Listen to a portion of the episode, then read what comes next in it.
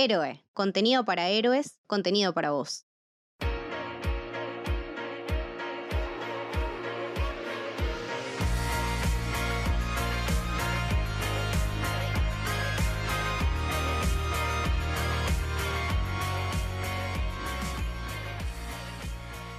Bienvenidos y bienvenidas al Camino del Héroe. Mi nombre es Lucas y estoy con Camito. Hola, ¿qué tal? Estoy con Leti Hola, ¿cómo les va? y estoy con Lucho. Hola chicos, ¿cómo están? Y hoy vamos a hablar de The Falcon and the Winter Soldier, la segunda serie del MCU. Y lo primero que quiero preguntarles es, ¿qué opinan de esta temporada? Yo particularmente me siento muy contenta al ser una de esas personas que la espero desde el minuto uno. eh, principalmente porque me gusta, a mí siempre me gustó mucho el personaje de Bucky, pero también porque en estas series tenemos, como vimos en WandaVision, la oportunidad de conocerlos un poco más eh, profundo, ¿no? Entonces estamos hablando de dos personajes que ya encima Sam a mí como que está bien, es el amigo del Capitán América, está todo bien, tiró un par de piñas, tiene alitas que están buenas, pero como que en, ningún momento había logrado conectar mucho con su historia. Y dije, bueno, quizá Falcon and the Winter Soldier es una oportunidad para esto. Los primeros dos capítulos me pareció un poco flojo, pero después me gusta lentamente esto de ir entendiendo el concepto e ir entendiendo de qué se trata la historia a medida que se desarrolla. Como en otro momento nos pasó con WandaVision, que decíamos, bueno, ¿de qué se trata esto realmente? Y que en el último capítulo tenga todo sentido. Me parece que es algo que se repitió en Falcon and the Winter Soldier, no de una manera tan eh, sentimental y tan eh, como no sé, como dolida, sino un poco más aprendiendo de los errores y tratando de hacer algo más a futuro, eh, hablando de otras cuestiones que tocan otra parte de la sociedad de otra manera. eh, y sin quedarse atrás con eso tampoco. Eh, en cuanto a la historia, me parece que está buena, que los villanos quizá nunca me terminaron de cerrar de cierta manera, pero me gusta lo que promete de acá a, a un largo plazo. Me parece que John Walker se la robó absolutamente toda. Eh, Russell es un chabón que nada, ojalá lo, lo, veamos muchísimo, muchísimo más porque desarrolló un personaje tremendo en seis capítulos que ni siquiera se tenían que tratar tanto sobre él, pero al final nada, se la terminó llevando toda. Así que estoy, en resumen, muy, muy contenta. Sí, a mí me pasa algo parecido, me parece que la serie fue claramente de menos a más. Incluso nosotros estuvimos haciendo streams todos los fines de semana, los viernes o los sábados, en el canal de Twitch de Héroe, hablando de episodio por episodio, y en el primero dijimos, che, parece que están contando como que esto está mal escrito, porque no van a la par la calidad de la historia de Sam con la de Bucky, eh, como que había una, una desconexión ahí muy rara pero que después con el tiempo fue mejorando hasta llegar al pico, yo creo, creo que coincidimos, en el episodio 5, que es el mejor de la serie. Y después también, que nos pasó en Wanda también, que el pico fue en el episodio 8 y en el 9 fue como que, bueno, todas las peleas, las batallas, resoluciones y puertas abiertas a nuevas cosas, ya sea en futuras series o en películas. Me parece que la, la serie sufrió mucho el tema del COVID que tuvo mucho problema de tener que hacer reshoot, de tener que dejar una locación porque cerraban la ciudad en la que estaban grabando. Supuestamente hay un rumor que dice que toda la trama de los Flag Smasher iba, la iba de un virus, ya vamos a hablar más en, en detalle, entonces por ahí uno de los puntos flojos de la serie me pareció ese, el de los Flag Smashers, los que son los desplazados, la gente que queda acá después de que, del chasquido de Thanos y como que el mundo era un lugar mejor cuando éramos la mitad como dándole la razón a Thanos, y que esa trama medio como que me, me quedó colgada, pero elijo lo positivo que es un personaje como Sam Wilson que, ok, siempre es un don de alguien, del Cap, pasó a ser protagonista y tuvo que hacer un camino, y lo vimos entero ese camino, de cómo pasar de ser un sidekick a ser un héroe, un superhéroe por la propia, y con una filosofía propia que no es la de Steve, pero que viene por el mismo camino porque tampoco son los mismos los valores de un tipo de los años 40 que uno de ahora. Entonces vemos que necesitaba el Capitán América una actualización en ciertas cosas, como en el tema racial, que es lo mejor que hizo la serie, y me parece que más allá de que pueda tener errores y todo, eh, rescato muchas más cosas buenas, como dice Camito, que, que por sobre los errores o baches que haya podido tener la serie.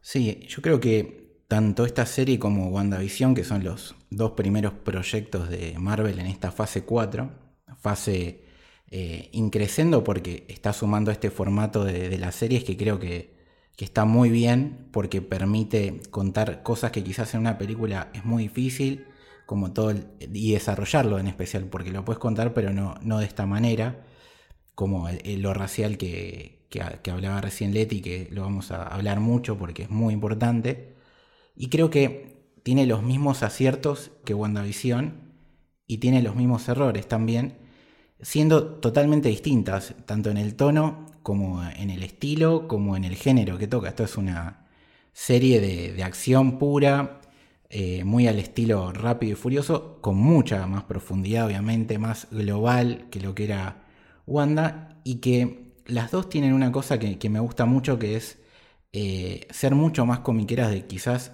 lo que ya era Marvel, no solamente por los personajes, por el diseño de los trajes que son calcados a los de los cómics, son espectaculares en ese sentido, por ampliar el mito de los personajes, porque todos los que vemos acá, que después podemos discutir si está bien que haya tantos villanos o no, son parte de la mitología del Capitán América, y, Marvel la amplió a través de esta serie, y todo esto se resalta en el personaje Falcon, que fue el primer psychic de importante de Marvel, más que Bucky, porque Bucky muere muy rápido en los cómics, fue el primer personaje afroamericano de la historia de todos los cómics, superhéroe, porque Pantera Negra era de África, este era nativo de Estados Unidos.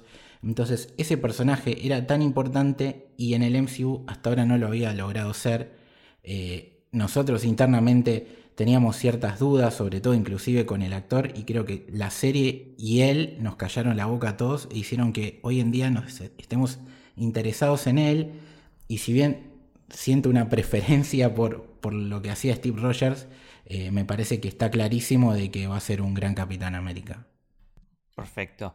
En mi caso, eh, a mí lo que me pasó es que, eh, bueno, yo venía de, de, WandaVision, que es una serie que me había encantado, que terminaba un capítulo y iba corriendo a YouTube a, ver todos los videos, a charlar con ustedes, a debatir, que me quedaba tipo contando los días para el próximo episodio.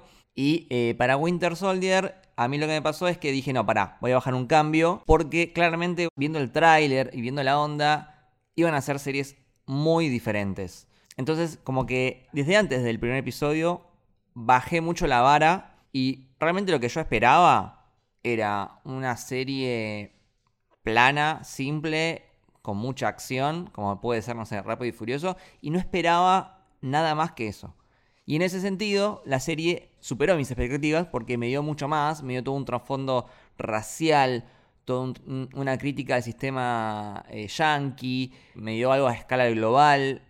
Y la verdad que en eso me gustó muchísimo. El arco de Sam me parece maravilloso porque entramos con muchas dudas eh, nosotros, o sea, muchas dudas de, Sam siendo el Capitán de América, como que eh, no, nos convencía, tampoco nos convencía el actor y termina la serie con, sí, está bien que Sam sea el Capitán América, se ganó su lugar. Y nada, me parece que todo, todo su desarrollo estuvo buenísimo, el de Bucky también.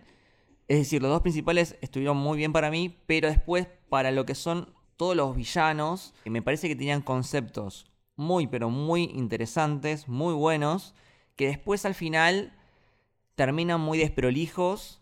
Eh, algunos que terminan disprolijos y otros directamente son personajes que no les encuentro sentido, como ya hablaremos de los Flag Smashers. Eh, creo que sí, hubo un exceso de, villanos y que se notó el apuro en, terminar de, los reshoots y la serie por el tema del COVID y, la trama esta que tuvieron que sacar. Así como WandaVision se notó que le faltó un capítulo, que iban a ser 10, acá también como que me hubiese gustado que sea un poquito más y que terminen de cerrar más prolijamente algunos personajes.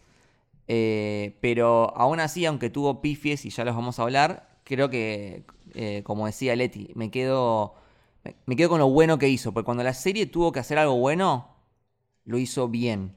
Cuando la serie tuvo que dar un mensaje, eh, ya sea a Estados Unidos, a los gobiernos, todo el racismo, eh, la verdad que lo plasmó en la pantalla de una forma maravillosa y por eso le valoro mucho eh, eso. Sí, yo creo que, le faltaron dos episodios. Como a Wanda le faltó uno, yo creo que faltaron dos más, más o menos, como para redondear todas las tramas. Que con eso, que en general nos pasa al revés, ¿no? Venimos de muchas series que decimos, me sobraron episodios, ¿para qué son tantos? En estas dos nos pasó como que nos terminó faltando un cacho de algo más, como para terminar de hilar cosas. Pero también no sabemos si es una decisión artística una o una, una decisión que depende del contexto COVID. Nunca lo sabremos. Así que eh, desde lo que podemos decir desde afuera es como que nos quedó como que faltó una, una hilada, un- una hilachita más como para poder hacer bien redondo el producto. Yo no sé si faltó capítulo o capítulos, o quizás hubo escenas que quitándolas estarían mejor ciertas situaciones y las podrías haber reemplazado por otras para mejorar algunas que sí necesitaban un poquito más de, de explayarse. Yo creo que o faltaban capítulos o sobraron personajes. Eso puede ser. Igual ahora después lo, lo vamos a debatir sobre todo con el tema de Sharon, pero puede ser. No, Sharon y Semo y los Flash Smashers, esos son los grandes tres problemas, me parece, de relevancia, de ejecución, de motivaciones, me parece que, que viene por ese lado. Bueno, nada, obvio que vamos a hablar full spoilers, como siempre. Claramente. Bueno, este episodio lo vamos a, a dividir no por episodios, sino por personajes. Pero antes me gustaría charlar un poquito más en general. Eh, voy, a- voy a caer en la comparación con WandaVision, porque es la serie inmediatamente anterior que, que vimos y que también es de Marvel. O sea, de Marvel solo vimos dos series. Y a mí me, pareció que WandaVision tenía como una vibra más televisión, o sea, más episódica, donde está bien separado el episodio de Halloween, el episodio de los 60s, el episodio de los 70s, y donde cada episodio cerraba con un cliffhanger tremendo, pensado para que tengas que esperar una semana entre capítulo y capítulo. Y, también se disparaba todo el tema de las teorías falopa, que tanto nos divierten, y a mí en lo personal también todo lo que es mágico o también simbólico, porque tenía mucho el tema de, los simbolismos, el- las cosas oníricas. Todo eso a mí me, me cebó un montón.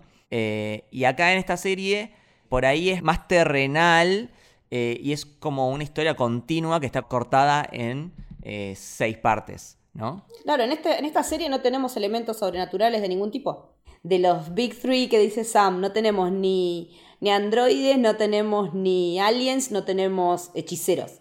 Tenemos solo personas eh, haciendo cosas buenas, regulares o malas, moralmente cuestionables o no, que te pueden hacer pensar si tienen razón o no los Flag Smashers, pero si coincidís con lo que están diciendo y no con los métodos de ejecución, eh, la interna mismo de ellos, de ejercer o no la violencia, que Carly decide unilateralmente como líder autoimpuesta del grupo de alguna manera reventar un edificio y el resto le dicen, pará loca, ¿qué haces? ¿Qué hiciste? Eh, es todo nosotros, es todo los humanos. Y me parece que también está bueno en comparación a todo el mambo mágico y, y misterioso y de brujas que teníamos en WandaVision, al opuesto, a lo más terreno que existe en el MCU, que son las películas de Capitán América y de todos sus acompañantes y villanos de sus películas. Eh, y me parece que, está bueno también que, tengamos esas dos series como contrapartida, porque la que se viene ya también vuelve al mambo mágico, que es Loki, y a los viajes en el tiempo y, y los poderes de Loki y todo. Y lo que decía Lucho, que WandaVision ocurre en un espacio, en, en un pueblito, está concentrado ahí, mientras que Falcon Winter Soldier vamos por todo el mundo, Berlín, Lituania, Letonia, eh, Nueva York. Para mí, eh, la consigna esta que planteas, eh, las series son muy parecidas y muy diferentes. La diferencia obviamente pasa por el género que representa cada una, siendo que, que es lo que ya dijiste vos, ¿no? Esto de fantasía, experimental. O sea, se le criticó a WandaVision que no había acción, salvo en el último capítulo, y esta tiene una escena por lo menos por capítulo. Y esas son diferencias notorias, también esto de, de los cortes de capítulo, ¿no? Estaba más pensado, como dijiste vos, para contarse de manera episódica e ir generando hype, mientras que esta es de a poco, hornito, hornito lento y metiéndote muy de lleno con, con lo que va pasando con cada uno de los tres protagonistas, podríamos decir, porque Walker termina siendo uno más. Pero más allá de eso, de diferente, Yo creo que las dos son muy parecidas en, por ejemplo, WandaVision sirvió para que Visión sea mucho más interesante de, lo que era para mejorar a Wanda. Acá pasó lo mismo con, con, Falcon, pasó a ser interesante y mejoró a Bucky que ya era interesante. Por otro lado, las dos tocan temas muy humanos, como en el caso de WandaVision está todo el tema del duelo y acá está el problema racial, eh, los destratos de los gobiernos, el olvido de las personas, eh, los problemas de los soldados, el militarismo y todos esos temas. Entonces, en eso dialogan y, Marvel muestra una madurez que quizás tiene que ver con esto de, la televisión, como nuevo formato para contar historias que tienen. Y también en los errores, porque tenías a Hayward, que era un villano rari, tenías en este caso a los Flash Masher, que, que, es lo mismo, y después tenés el, momento Bowner, que yo creo que acá está representado por eh, el personaje de Sharon Carter. el momento Bowner, sí. Sí. Y, por otro lado tenés la, la, falsa figura de lo que está detrás de las sombras, que supuestamente era Mephisto y acá era Ross o algo, o el Power Broker, era algo más grande que estaba detrás de las sombras, que no apareció. Entonces, creo que esas son las únicas cosas de estructura que, repiten siendo totalmente distintas. Y me parece que ya cuando veamos Loki, que va a ser la siguiente serie, sí va a ser algo que, distinto a las dos en ese sentido. No, no, no veo que repita estos casos. Este, y otra cosa que coinciden es que ambas series plantean una transformación en un personaje que ya tenía, entre comillas, ese poder, pero no lo asumían. En los dos casos, en WandaVision y en Falcon, se hace todo un camino donde ellos terminan asumiendo el poder que ya tienen. Alcanzando todo su potencial, claro. Y Wanda termina convirtiéndose en la Scarlet Witch en el último episodio. Y acá lo mismo, Sam termina poniéndose el traje y agarrando el escudo de Capitán América entre también el anteúltimo y el último y ya cambia de nombre, ya no es más Falcon, es Capitán América, ya no es más Wanda, es Scarlet Witch. Son series donde son transformaciones de, personajes que ya tenían ese poder en realidad, que les faltaba ese camino. Lo que hacen es tomar un, legado porque te dan a entender de que ya había otras Scarlet Witch en el pasado y que ahora vemos que había más Capitanes América que Steve y que ahora tenemos uno nuevo. Entonces terminan adoptando un legado y, por otro lado en este le suman todo el tema inclusivo para que es decirte cualquiera puede ser un Capitán América y no pasa solamente por ser hegemónico como era Steve. O tener super suero también. O tener, claro, o tener un superpoder. Bueno, quería mencionar la directora de todos los episodios de la serie, que es eh, Cari Skogland, que eh, la verdad que tengo que tirarle flores porque la dirección me pareció impecable. Impecable, eh, totalmente. Las escenas de acción son buenísimas, buenísimas, calidad cine. Y no solo las escenas de acción, sino también todos los planos. Bueno, la fotografía también es muy buena.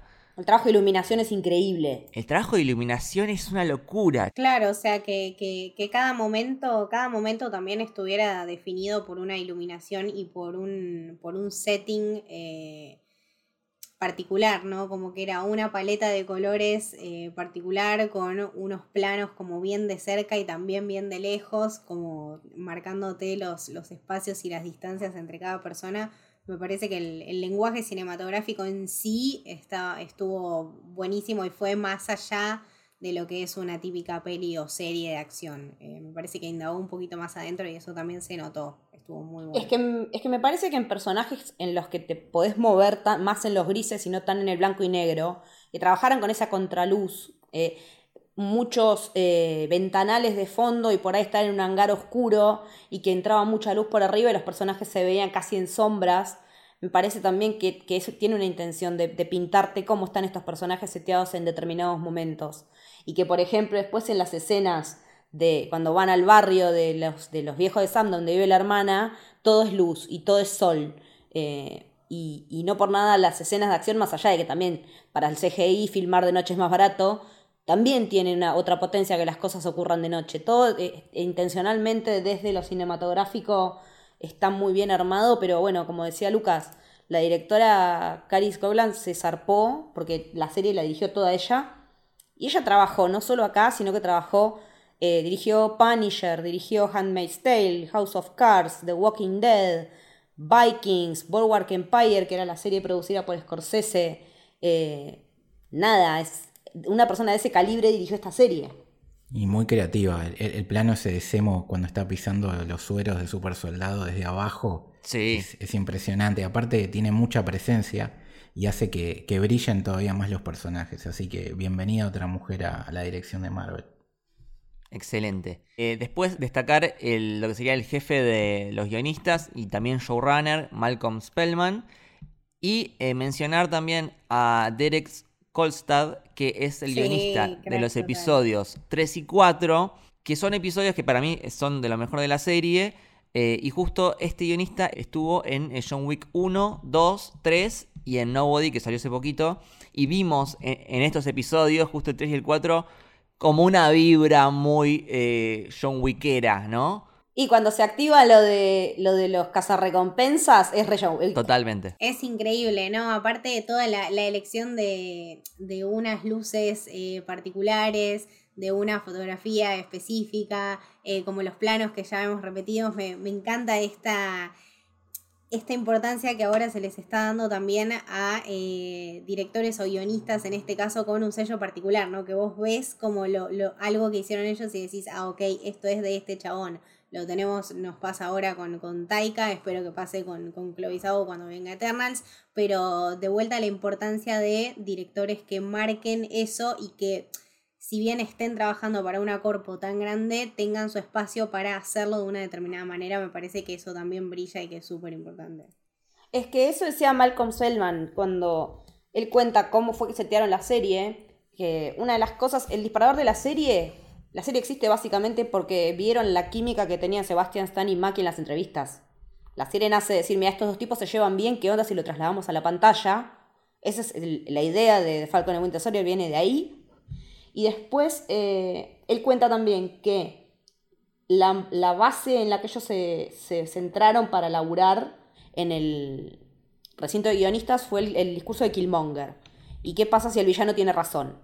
Entonces ellos partieron de esa base, imprimieron ese discurso, lo pegaron ahí en una pared y como que esa era su motivación para, sobre todo el tema de los flag smashers, que por ahí no quedó tan bien logrado, pero podés ver algo de eso, de que un malo que tiene intenciones que más allá de la ejecución, como le dice Sam en un momento a Carly, eh, tienen un sentido que uno puede bancar.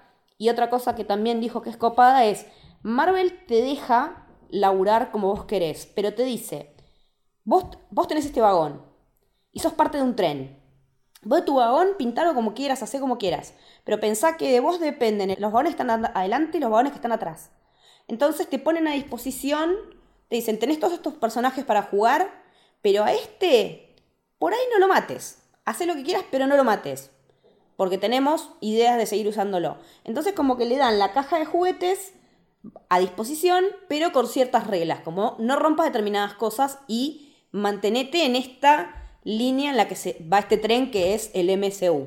O sea que a veces también hay muchas de las críticas que reci- recibe el MCU de que es completar el álbum de figuritas, ver que todo es todo igual y que siempre vemos lo mismo. Y si algo nos dieron en estas dos series es algo completamente distinto a eso, me parece, porque se fueron al extremo, de un extremo a lo personalísimo como es el duelo, al, eh, al, al- al flagelo que es lo que sufren las personas negras en Estados Unidos y en el resto del mundo.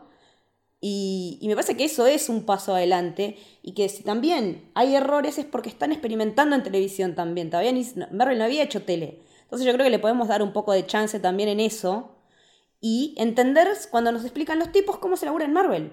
Marvel no es una máquina de chorizo, sino que tenemos determinadas reglas, pero dentro de estas reglas tenemos estas libertades.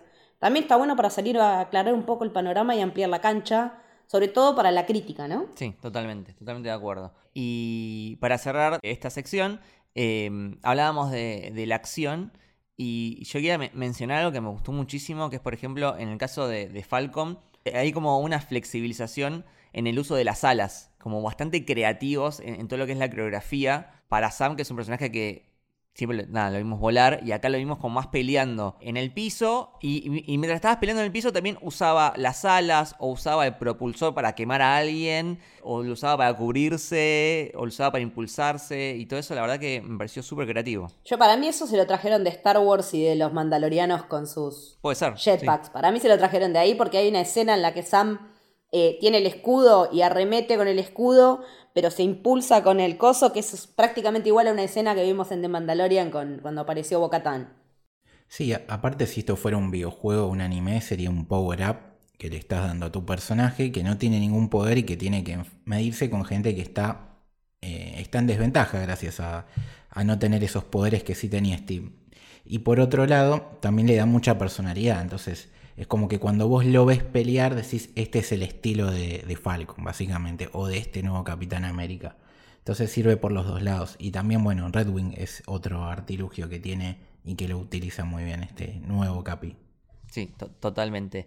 Y otra cosa que quería decir, y acá ya por ahí me pongo un poco más negativo, pero sí una crítica que tengo que hacerle a la serie es que eh, creo que muchas veces comete el pecado de contarte algo y no mostrártelo. Digamos, la, famosa regla del, show don't tell no la cumple y hay un montón de cosas que a mí me hubiese gustado verlas. Por ejemplo, la historia de Isaías que él cuenta que fue a rescatar y después le encarcelaron y después hicieron experimentos con él. O, no sé, que me muestren al Power Broker haciendo negocios. O también eh, hay un personaje que es la mamá Doña, que supuestamente es requerida en esa comunidad, pero nunca la vimos. O sea, Solo muerta. Le dimos muerta, tipo, no, realmente no puedo empatizar porque nunca la vi hacer nada. Entonces creo que una de las críticas que tengo que hacer a la serie es eso, que me contaron con diálogos un montón de cosas que hubiese estado buenísimo verlas. Sí, sí, sí, coincido. Eh. Ver a, Isaías con el traje, no lo vimos nunca con el traje, es todo contado. Sí, ni, ni siquiera en la estatua al final le pusieron un traje, eso es algo que no, no entiendo, está vestido de militar. Es que yo no, entendí si al final te están diciendo también fue Capitán América o no. no. No me quedó claro si esa es la intención. Fue Capitán América él. Claro, pero usó el traje, usó el escudo, usó todo. Sí, él tuvo todo el pack. Claro. Pero bueno, eso es algo que me, quedó de la serie. Eh, pero si quieren, ahora podemos hablar de cada personaje eh, individualmente. Y podríamos empezar por lo que es para mí la revelación de la serie que es eh, John Walker y el actor es White Russell, que me parece espectacular. Siguiendo eh, lo que es el personaje y el fútbol americano y el típico yankee promedio, el MVP de la serie para mí.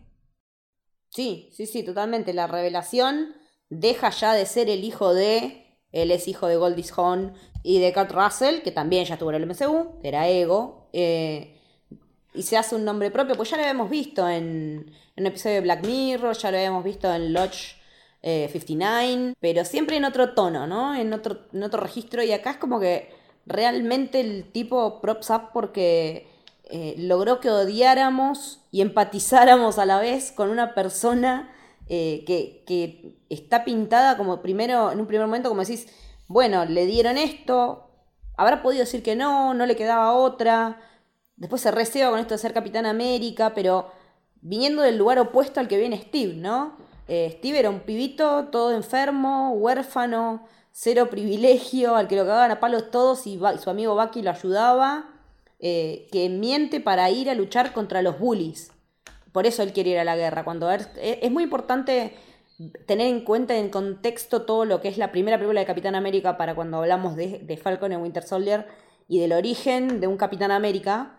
Eh, el origen de estos dos capitanes que vimos en esta serie son tan dispares. De estos tres, perdón, los tres que vimos acá. Son todos tan distintos, porque en total tenemos cuatro capitanes ahora. Y mm, me parece que lo de, lo de John Walker está muy bien planteado porque te hace pensar muchísimo y nos da vuelta el planteo inicial. Cuando vemos el primer episodio, una de las críticas que se leía es super pro yankee, pro militar, hicieron el estreno en una base aérea y otra vez esta mierda de los Yankees lo mejor, y al final todo eso se recontra de vuelta porque el avance de John Walker es hacia el otro lado, es el que se pasa de rosca una vez que tiene poder. Pará, pará, pará. ¿Vos me estás diciendo que hay gente que saca conclusiones de la serie habiendo visto solo el primer episodio? Algunos hasta viendo un tráiler, imagínate. Uf, Muy fuerte, man. Sí, sí, no, no, no, no quería ser tan áspera, pero sí. Y Bueno, es que es la realidad. ¿Qué vamos a hacer? la única verdad es la realidad. Y, y me parece que el, que el proceso de John Walker al final como que me queda medio rari en el último episodio porque es como rari cuando se termina transformando en el US Agent, pero todo lo intermedio es impecable. Todo, desde el primero hasta el quinto episodio lo de John Walker es impecable porque lográs decir, che, bueno, por este pibe eh, realmente quiere hacer las, cosas bien, pero no sé si tiene el potencial. Pero bueno, como no tiene el super serum, entonces no le va a potenciar lo peor. Pero después le pasa lo del compañero y se le sale la cadena y lo ve todo el mundo. Y le agarra como una cosa de. de- te das cuenta de que el super suero no es para todo el mundo. Es que también la serie te plantea que para, para el gobierno era súper lógico y por John Walker, porque te muestran que era como eh, eh, el, el chico de las mejores notas, ¿no? El tipo ideal físicamente, estratégicamente, es rubio, ojos celestes, tiene medallas de honor en la guerra. Era como la opción lógica, ¿no? Sí, era, era en realidad, o sea, demasiado lógico. Era como, justamente, como dice él después, era lo, lo exactamente lo que ellos querían y exactamente lo que ellos pedían. Y quizá ahí radicaba el problema. Lo que quería el personaje de, de la primera película, ¿no? El de Tommy Lee Jones. Tommy Lee Jones er- hubiera elegido a, a John Walker. Totalmente. Es esa la elección que le hubiera hecho. Y eso es una de, de las cosas que me gustan, porque hay un gran paralelismo entre eh, Steve Rogers y John Walker. Eh, John Walker eh, se forma siendo un winner. El chabón es un capo, el gobierno le da medalla de honor, la gente lo ama, Le- El, el MIT estudió su cuerpo y su cuerpo está bien predispuesto para hacer esto. él, él tiene el cuerpo perfecto. Mientras que Steve era un loser total, era un flaquito que tenía asma, pero era un buen tipo. Pero también es muy gracioso pensar que Wyatt Russell también audicionó para ser el Capitán América cuando eligieron a Chris Evans. Ah, mira. Eh, y, y ya John Walker también lo pongo en paralelo con otro personaje que por desgracia no podemos seguir viendo, pero que es Bullseye de la serie de Daredevil. Uh, son, re- son parecidos en realidad. Son personajes que caen en la locura. que caen en la locura, pero que usan el traje del héroe, y que el actor también había audicionado para ser Capitán América, y como no quedó, casi deja la actuación.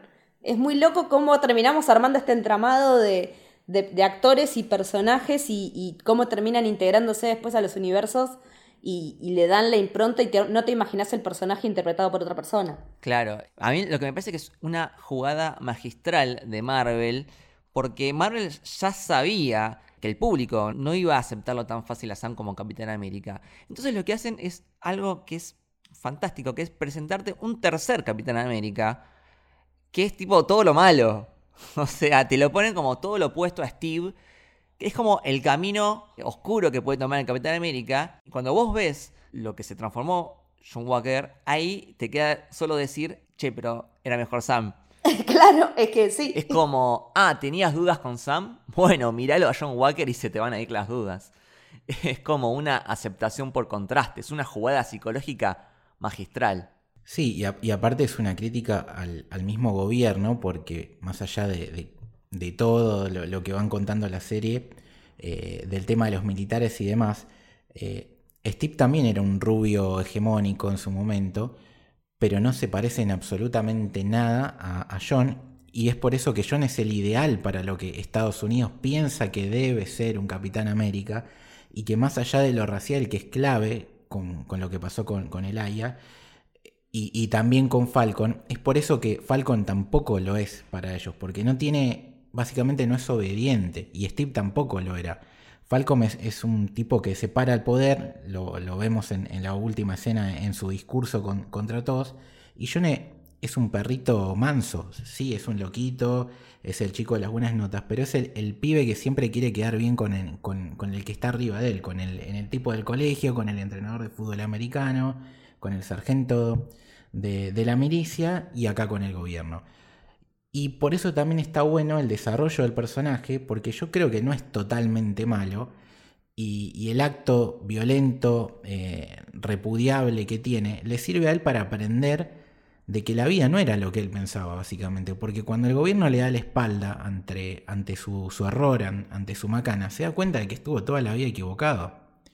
y por eso él sigue creyendo, porque es lo que le metieron en la cabeza, de que él tiene que ser, tiene todas las condiciones para ser el Capitán América de Estados Unidos, o de lo que piensa la gente del poder de Estados Unidos, y, no lo puede entender, y por eso yo creo que al final lo hemos criticado en el stream, pero hoy analizándolo y un poco pasados los días, creo que no está tan mal el, el, cierre del personaje, esa mini reivindicación que no lo termina haciendo porque en el mismo capítulo te lo muestra dudando dos veces de cuando tiene que hacer algo correcto y no lo hace, pero sí que es un personaje gris y que llega para quedarse al, al sí. universo Marvel.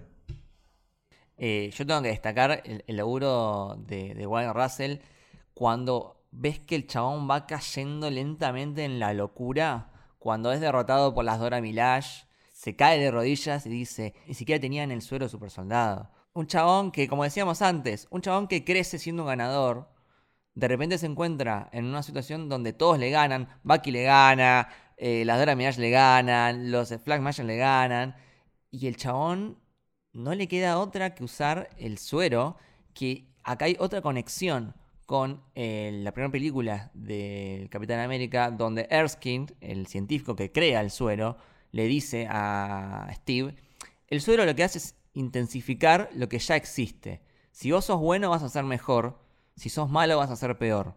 En el caso de Steve funcionó bien, porque el chabón ya era un buen tipo cuando no tenía el suero. En el caso de John Walker, como que potenció todo ese patriotismo y todo ese extremismo que, con el que creció. Con supremacismo el que Estados, le llaman en la Supremacismo, con el, que, con el que el gobierno de Estados Unidos lo fabricó.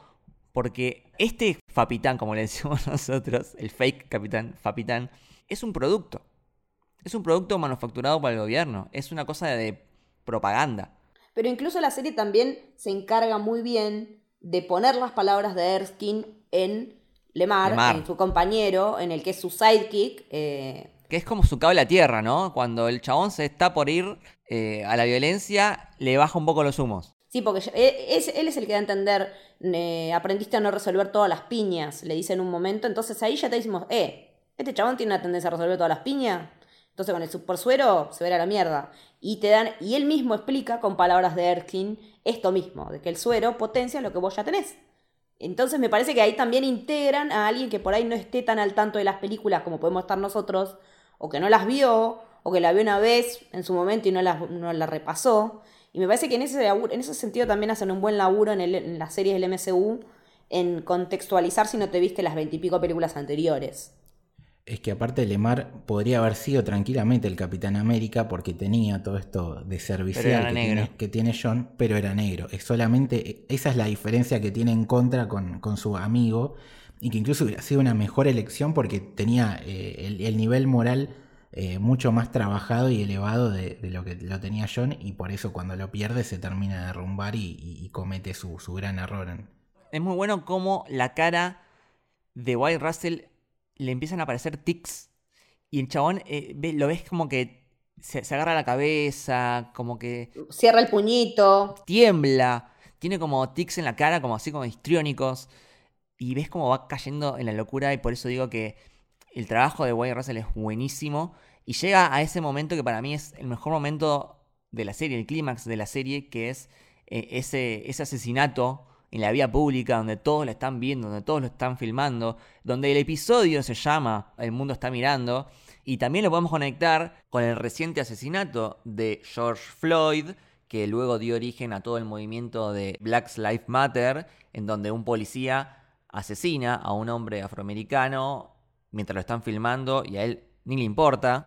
Acá, en este caso también, el, el Flash ya está derrotado y el tipo con el escudo le da bestialmente repetidas veces y queda el escudo todo manchado con uno de los, de los, planos más fuertes que he visto en el MCU, el escudo totalmente lleno de sangre y el chabón viendo que, que toda la gente lo estaba filmando. Pero es que también yo hago dos, dos, paralelismos ahora con esto y pienso en la vez en la que vimos a Steve levantar el escudo y darle a alguien, que fue en Civil War, cuando le da a Tony, pero le da para desactivarle el reactor, no le da para matarlo. Lo da para como darlo, dejarlo fuera de combate, pero no lo mata, porque no, no lo va a matar. Pero a su vez también pienso teniendo ahora la historia de, de Isaiah Bradley, que el, escudo ya tenía sangre, no literal, pero ya la tenía. Ya tenía la sangre de todos los compañeros de él y de la tortura que él sufrió. Entonces es, como que hicimos un proceso como de desacralización de, ese símbolo que es el escudo, ¿no? Y de ese legado, porque la serie la va del legado, el legado de Steve en el, representado en el escudo y lo que representa para ambos, para Sam y para Bucky ese legado, y no fallarle a lo que Steve les dejó como tarea para el hogar a futuro. Y decir, no, mira, voy a elegir esto porque es lo que yo quiero más allá de que Steve haya pretendido o no, porque después Steve la acertó con los dos. Pero el tema es cómo sacarse de encima el peso de un tipo como Steve Rogers de encima y poder seguir viviendo ya no a la sombra de él, sino a su par. Sí, es muy, es, es muy difícil aún después de esta serie, pero está bastante bien hecho el, el laburo. Y otra cosa, eh, el personaje de John es la típica persona que en el colegio saca todo 10, va a la universidad y, y desaprueba en el, en el primer Total. parcial y entra en una crisis. Bueno, él, él, él es eso, solo que llevado a un nivel mucho más grande y con poder aparte, con poder y con, con un legado pesadísimo atrás. Y es por eso que cuando él se siente humillado, al principio piensa, bueno, ok, es porque yo no tengo el suero y los demás sí, entonces estoy en desventaja. Después viene lo de las Dora Milaje y se da cuenta que no. Eh, le matan al amigo, al faro moral, explota, lo traiciona la, la, gente en la que más creía que era su gobierno, y, sigue esa locura y, la personifica toda en Carly, en, en la persona que, que le destruyó su mundo, básicamente. Pero es ahí, yo creo que viéndolo a Bucky, eh, que reacciona y empieza a darse cuenta de que él no es el Capitán América porque no tiene lo que tiene Falcon, que básicamente es ser empático. Por eso yo creo que después cuando lo escucha hablar asiente y termina de renunciar y, luego acepta este nuevo rol como el US Agent, porque él, sabe que no puede ser Capitán América. No era, no era un tema de, color de piel, no era un tema de, del cuerpo perfecto, no era el suero, no era el escudo. Él no estaba capacitado porque no tiene la personalidad para hacer eso. Sí, quizás para hacer otra cosa y por eso estaba contento porque básicamente dejó de estar olvidado y empieza a reencontrarse con una nueva versión que vamos a ver a dónde la lleva ahora Marvel. Igual también la saca rebarata, porque no, lo, no va ni en cana después de matar a un tipo. Pensemos si Sam hubiera hecho eso. Pensemos si el Capitán América Negro hubiera hecho eso. Bueno, pero eso, eso es el, el, el doble estándar. Un, Claro, pero eso te lo dejan claro la serie a propósito. Uh -huh. Pero después, bueno, pasa que esto lo, lo, hemos debatido en los streaming, pero eh, el mismo Sam tiene un, lo valora, no valora, no, eh, lo entiende de alguna manera, porque apenas pasa lo del escudo manchado y que lo mata al Flag Smasher, le dice, bueno, pará, cálmate un poco, vení, eh, entregate, danos el escudo y nada, es un tema de, de, batalla, o sea, porque Sam tiene ese lado soldado y, y, quizás lo ve por ese lado y no lo ve como algo tan malo, nosotros sí, pues somos el espectador y aparte es eh, brutal verlo de afuera y, y, cómo te lo muestra la escena. Y quizás el gobierno pensó lo mismo que, que Sam de alguna manera y por eso eh, lo, lo, salvaron y, no tiene ningún castigo, aunque el no ir en cana y que le saquen el cargo eh, es, es, un palo que le pegan. Y por otro lado, que creo que esa es una de las fallas que tiene la serie, como todavía no sabemos quién es el personaje este de Val o a quién está representando básicamente. No sabemos si ese reclutamiento como US Agent es bueno o es malo. A mí lo que me pasó es que el tipo lo veo en el final del quinto haciéndose el escudo y yo digo, bueno, va, a ir full villano, va a pelear con Sam. Eh, yo quería que vaya full villano justamente siguiendo todo lo que sucedió en el juicio y, todo lo que él descarga y se enoja y les dice a la gente de ahí, me parece que está excelentemente escrito, porque yo lo comparo como si John Walker fuese estos perros policía que, que los entrenan para matar prácticamente, y a veces pasa en, en, la vida real que uno de estos perros ataca a un nene, lastima o mata a, o ataca a un nene, y lo que se hace es eh, arremeter contra el perro en sí y lo sacrifican o sea lo que fuese. Pero como que el problema es el perro. En realidad el problema no es el perro, sino la persona que lo entrenó. Entonces, Obviamente. Eh, lo, que, lo que plantea John Walker acá es que es, ustedes me hicieron así, ustedes me fabricaron, yo hice lo que ustedes me enseñaron a hacer. Sí, igual también yo ahí digo que eh, a diferencia de los perros, los humanos podemos tomar decisiones. Obviamente, sí. él obviamente. también podía haber decidido, eh, porque él está arrepentido por lo que, por el motivo por el cual a él le dan las tres medallas. Él está arrepentido, porque evidentemente fue algo muy jodido que tuvieron que hacer. Eh, Lemar no está arrepentido y él sí de eso que tuvieron que hacer, que no lo sabemos, como vos decías, Lucas, de nos faltan cosas. No sabemos qué pasó en, en Afganistán, supongo, pero uno también toma elecciones. Si él después de eso no quedó bien, tranquilamente se podía haber retirado del ejército y no pasaba todo esto.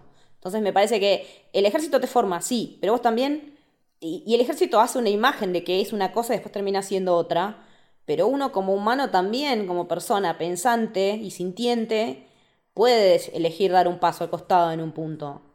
Sí, pero cuando vos te criás en un contexto donde todo el tiempo, donde todo el tiempo te dicen que lo que vos haces está bien y que sos el mejor y, y que sí, y dale para adelante, y que Estados Unidos te inventa las historias de que la, cada guerra es vos salvando al mundo y, y haciendo al mundo un, un lugar mejor, más justo. El destino manifiesto. Exactamente. Entonces, él, él es una víctima de eso. Entonces, nosotros no, no lo podemos entender cómo él no reacciona porque estamos criados en, en otra cultura que no se parece en absolutamente nada. Nos- nosotros como argentinos tuvimos la guerra de las Malvinas y chau de lo moderno, ¿no? Entonces, eh, no lo entendemos, o sea, de hecho la cultura militar en este país está totalmente mal vista porque ha pasado todo lo que ha pasado y lo hemos sufrido como lo hemos sufrido. En cambio, en Estados Unidos no es así. Eh, hasta la economía de ese país depende de lo, lo armamentista y de lo militar. Entonces, ¿Cómo arranca, cómo arranca el MCU? claro, con Tony Stark. Con Tony Stark vendiendo armas. Claro, exactamente. Entonces, cuando vos nacés y te creas siendo lo hegemónico y lo ideal, por eso lo, decía al principio, que es la diferencia que él tiene con Steve. Los dos son rubios ojos celestes, pero Steve no tenía esta cabeza. Entonces, él sí, él se crió, aparte, 40, 50, 60, 70 años después de Steve, con Estados Unidos haciendo guerra tras guerra, tras guerra, tras guerra, después de la Segunda Guerra Mundial. No es que se terminó el tema ahí. Y este pibe es un producto de eso. Entonces, por eso está bueno toda la parte de- del tribunal y cómo él, a su manera y, equivocándose, termina teniendo una pequeña reacción. Totalmente. Bueno, quieren pasar ahora al personaje de Sam, que para mí sería como, nada, el personaje más importante de la serie, porque más allá de que es Falcon and the Winter Soldier, si os ves el póster, eh, Sam está más grande y creo que todo gira en torno a Sam. Así como WandaVision es WandaVision, pero en realidad es un poco más la historia de Wanda, acá es un poco más la historia de Sam. Lo tenemos a un Sam que eh, habíamos quedado que él recibía el, el escudo de Steve Rogers en Endgame, pero acá no lo acepta, sino que entrega el escudo al, al, El Smithsonian. al- al- al museo y es cuando todos decimos, no, ¿qué hiciste, chinchulín? Em, No, no, lloro, sí, same. este, pero a la vez da un discurso que tiene sentido. El tema no es el escudo. El Capitán América no es el escudo. El escudo es un símbolo, sí, pero es más importante la persona detrás. No es que yo le doy el escudo a alguien y se transforma automáticamente en el Capitán América. Lo que importa es la persona, no el escudo. Exactamente. Entonces, lo que hace Sam es ser honesto y dice, mira, yo no me siento capacitado, yo no puedo llenar los zapatos de Steve, entrego el escudo y que quede en el museo. Pasa que lo cagan, porque no queda en el museo. Y ni hablar después cuando se enteraba aquí de que entregó el escudo. Uf. Como una tromba se viene Bucky a decirle que hiciste chinchulín. Pero bueno, creo que también si hablamos de Sam, tenemos que traer la historia de Isaiah Bradley, ¿no? Eh, este personaje que si querés, Lucho, no- nos puedes contar un poco más, que tiene origen en los cómics. Sí, exactamente. Hay un cómic que se llama Truth, eh, Red, White and Black. Como el episodio, que se llama Truth. Exactamente, como el episodio 5 es, El ¿no? quinto, sí. Exactamente. Que te lo presenta este personaje, que es Isaiah Bradley, que es el primer Capitán América, es un Capitán América afroamericano, y si bien cambia eh, algunas cosas con respecto a lo que vimos en la serie, la, la participación del Power Broker, por ejemplo, y demás, está eh, en esencia es exactamente lo mismo. Y, creo que incluso me gusta más esta versión por lo que le pasa al personaje, básicamente. Eh, todo, todo el trauma que recibe por, por simplemente por ser negro. Es como que cayó en el, en el peor momento para ser el Capitán América. Si hubiera sido en, este, en esta época y hubiera sido Falcon, hubiera sido distinto eh, toda la situación para él. O incluso si Steve Rogers hubiera estado al lado suyo, hubiera sido distinta su vida. Lamentablemente no lo tuvo. Y, es totalmente emotivo y creo que es cada, aparición de él, el actor Carl Lambry a mí me, parece una bestia interpretativamente, gestualmente, eh, los tonos de voz. Eh, me creo absolutamente todo lo que hace y creo que no solamente llega para, esto, sino para lo que viene por, por el nieto, que es un, puntito a tener en cuenta. Eh, el nieto de él termina siendo uno de los Young Avengers, que es como algo que de a poquito Marvel empieza a setear y que es básicamente eh, toda la historia de él, el corazón y lo que hace que uno entienda, siendo argentino, empatice, lo sufra y que incluso se plantee decir, si nosotros estamos así, ¿cómo estará la, misma gente de Estados Unidos frente a lo que estamos viendo en pantalla? Y por eso me parece muy valiente, está muy bien hecho y, aplaudo la decisión de Marvel de incluir a este personaje que la verdad me sorprendió. Sí, a mí eh, yo creo que con lo más eh, contenta que me quedé respecto a eso fue eh, en su momento cómo redimieron toda esa situación, ¿no? O sea, cómo a partir de esa historia pudimos levantarla y pudimos hacer algo más que renombrarla, más que decir, ah, bueno, mira, sí, esto pasó y esto fue así. No, bueno, a partir de ahora todo, realmente todo va a ser distinto, ¿no? No va a ser solamente una anécdota de una serie que una vez tuvimos. No, a partir de acá empieza una nueva historia con un pedacito que antes no nos habían contado.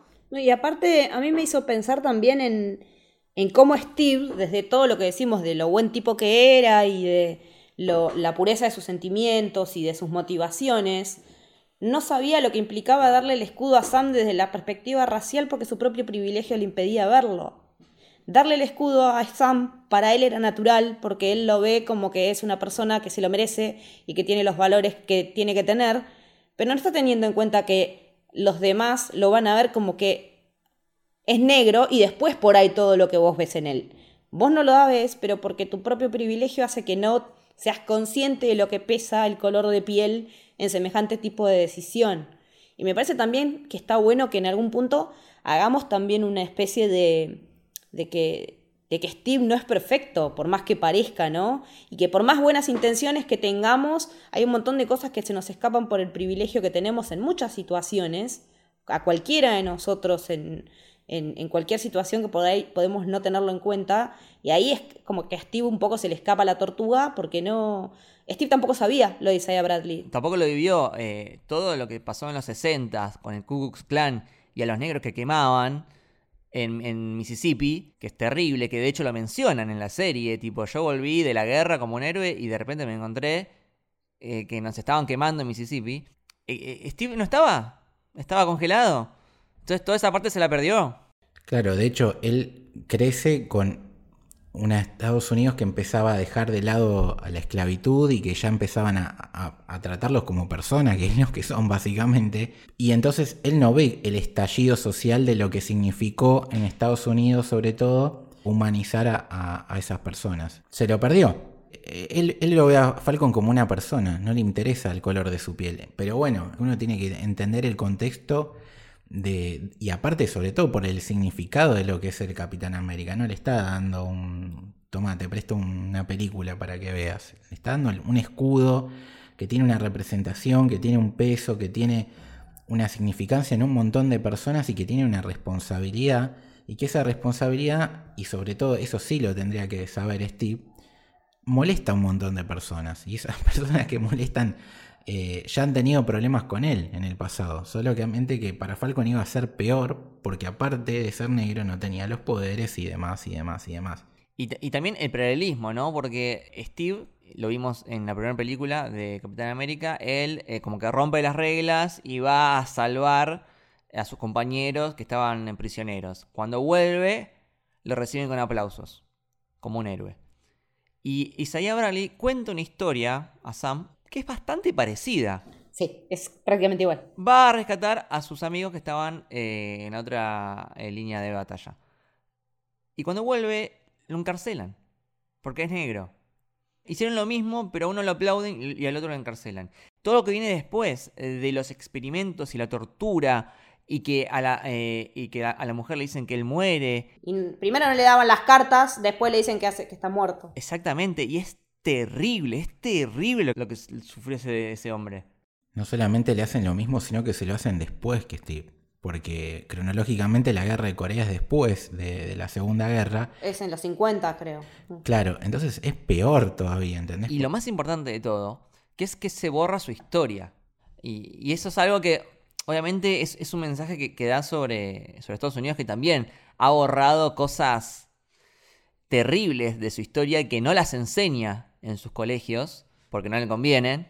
Entonces, de la misma forma, se borró la historia de Isaiah Bradley como Capitán América. Y, ahí es cuando Sam dice, ¿vos me estás diciendo que existió un Capitán América negro y no nos no lo están contando?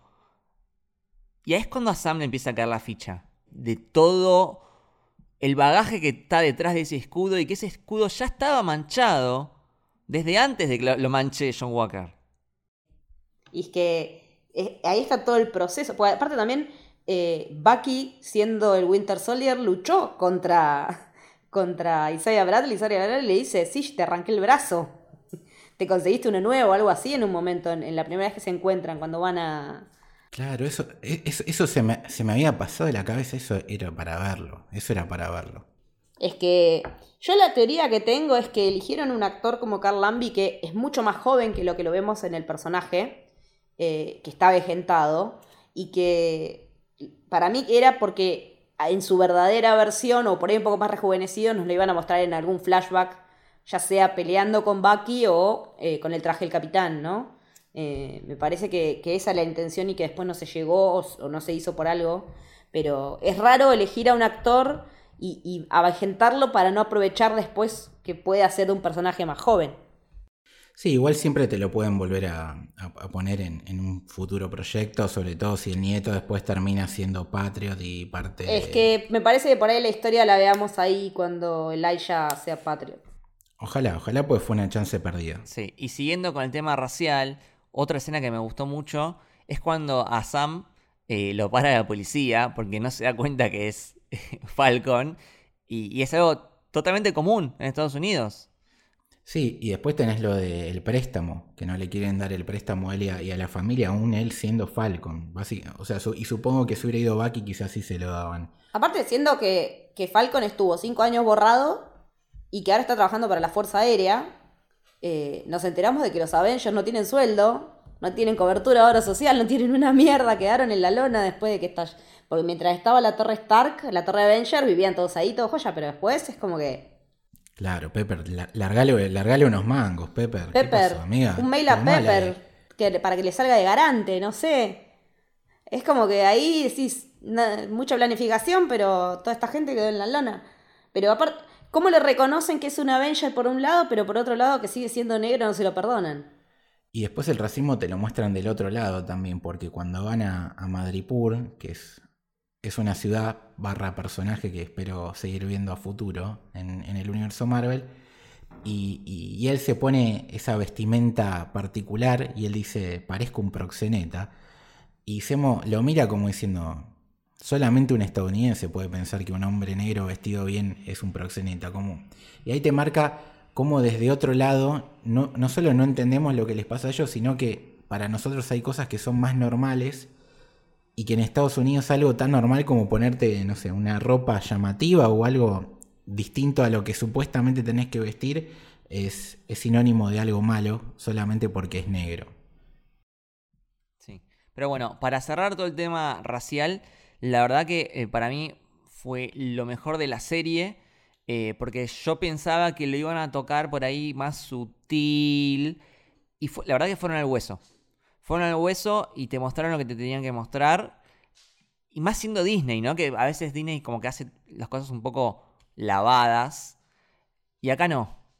Y acá se menciona Ku Klux Klan. Tuvimos una escena como eh, el asesinato de George Floyd. Tuvimos todo el pasado de Isaiah Bradley. Y la verdad que, nada, me parece que eh, el mensaje llegó. Sí, aparte te, te habla de que es algo que viene hace 500 años, entonces te está diciendo, esto es una bomba que viene haciendo de a, de a poquito, de a poquito, de a poquito, eh, lastimando un montón de personas. Entonces, totalmente jugado Marvel. Eh, después, eh, siguiendo con Sam, hay que mencionar todo el tema de, de su arco con los Flag Smashers, específicamente Carly, que es, es el que más intenta dialogar e ir más por la empatía, digamos. Y porque no nos olvidemos que Sam ya estaba laburando, bueno, lo conoce a Steve, como consejero de veteranos de guerra. Él ya no estaba laburando más porque supuestamente había perdido un compañero, es lo que creo que, había pasado, eh, y se estaba dedicando a ser eh, casi un psicólogo, un consejero eh, psicológico para veteranos. Y entonces un tipo al que el diálogo, el diálogo es fuerte. El- para mí el fuerte de este capitán es su empatía, sus ganas de ayudar y la capacidad de diálogo y de escucha que tiene, porque él realmente escucha a Carly. Y como realmente la escucha es que le puede dar el contrapunto en el que ella se queda como dura, dice, no, yo no dije eso. Y en realidad lo que está haciendo él es interpretar lo que ella dijo y para que ella lo vea como realmente es. Y es que ese es otro contrapunto que tiene con John, porque los dos perdieron a, un amigo en, en la guerra, en la batalla, y mientras que John va a la violencia y a la acción pura, buscando revancha, a partir de ese momento doloroso Sam cambió su destino y dejó las armas de lado para usar la palabra, para tratar de conectar con los que están en una situación similar a él. Y esa es otra de las diferencias y que en es, es por eso que Sam lo, lo repite, incluso lo, lo termina eh, modificando a Steve, porque después de Infinity War lo vemos al principio de Endgame a Steve siguiendo el legado de, de Sam en esto de, de ser eh, terapeuta, entre comillas, Es verdad, de- es De los que quedaron. de personas con, que están en un estado de duelo. Es por eso como que Sam termina eh, entrando a la gente de alguna manera, incluso con Carly a lo largo de, toda la serie, si bien eh, hay combates y, y nunca logran ponerse de acuerdo, yo creo que hay una cuestión de respeto de ambas partes.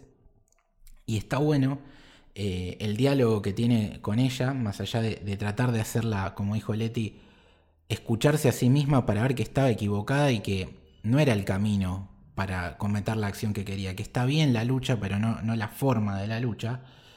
Ese diálogo a mí me gustó eh, porque si bien veníamos de un momento totalmente centrado en lo racial, la serie ahí se vuelve global y el anteúltimo discurso o el primero de, Sam ya como Capitán América también es totalmente global y está bueno porque si bien va a ser siempre importante para él ser afroamericano y llevar ese legado, no deja de ser el Capitán América de todos, no es solamente el de Estados Unidos y el de los negros.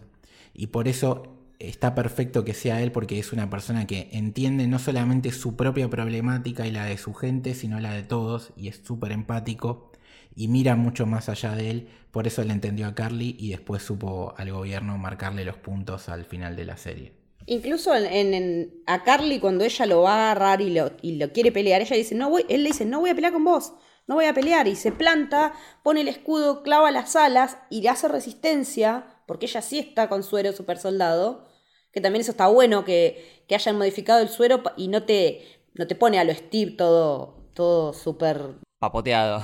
todo, claro, su- sino que cualquier persona, y me, me gustó mucho ver a una mujer con superpoderes también, en ese sentido estuvo bueno, eh, pero él no le pelea, él no le devuelve los golpes, él está en un estado defensivo, que es lo que decimos siempre, Steve siempre tuvo un escudo, no algo para matar.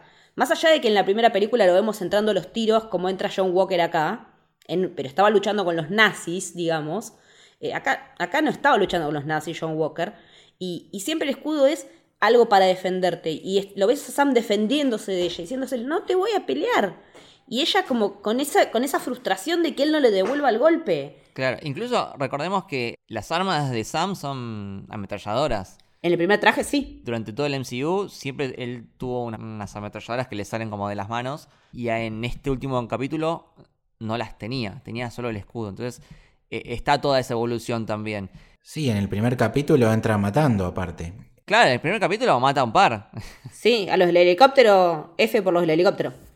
Ahí hay una evolución de él también. claramente. Totalmente. Yo lo que quería decir es que, bueno, adhiero a, a lo que mencionaban sobre el discurso del último capítulo, que me pareció fantástico. Realmente me paré a aplaudirlo solo en mi casa, eh, porque ese, ese discurso específico estaba tan bien escrito, tan bien escrito y que el chabón sepa que le está filmando todo el mundo, que lo está viendo todo el mundo Es consciente de que el mundo está mirando. y aproveche para plantársele a- al gobierno. En un momento habla con una mina que pareciera ser la, la presidenta del FMI, que le dice, usted maneja los bancos y tiene los fondos, le dice a la mina, en un punto, para, hacer, para tomar una decisión distinta para con los desplazados, en vez de ir a sacarlos con los milicos. Y lo que plantea es, pero para, dejen de decirles terroristas y en vez de gastar tantos recursos en luchar contra ellos, ¿por qué no ven qué es lo que están planteando? ¿Por qué no ven la causa, el por qué? Porque después ustedes le ganan a estos y van a aparecer unos 2.0 que van a pedir lo mismo. O peor, O peor, o peor. Entonces vos tenés que solucionar el problema de raíz.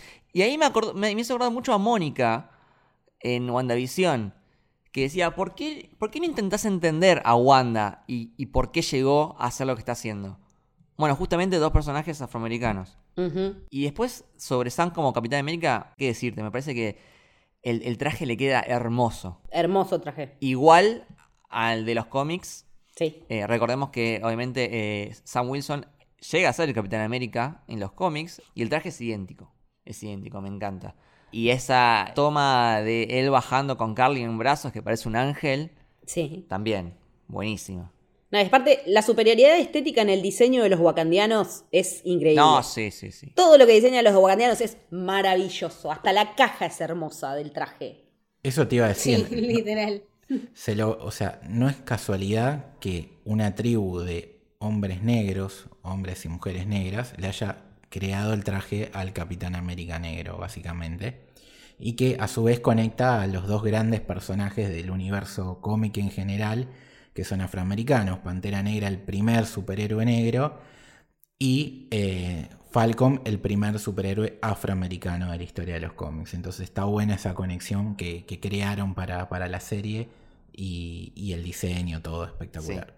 Y, y por un lado, eh, Isaías y Elijah viendo en la televisión y haciendo como un gesto de, ok, aprobado. Y me pareció hermoso. Y todo el final, eh, ese favor que les hace Sam de, de volver a reflotar su historia para que no queden en el olvido. Y esa escena me emocionó muchísimo, muchísimo, sobre todo en el abrazo Sí. en el abrazo de Isaías, que el problema de Isaías era ese, o sea, el problema de él era que se borró su historia, Que lo borraron, ¿sí? que lo borraron. Y, y está muy bueno también si pueden encontrar el texto que dice en su placa, porque está muy bueno. Sí, después lo, lo tengo, después lo vamos a, a subir en redes y lo vamos a traducir porque está buenísimo lo que dice.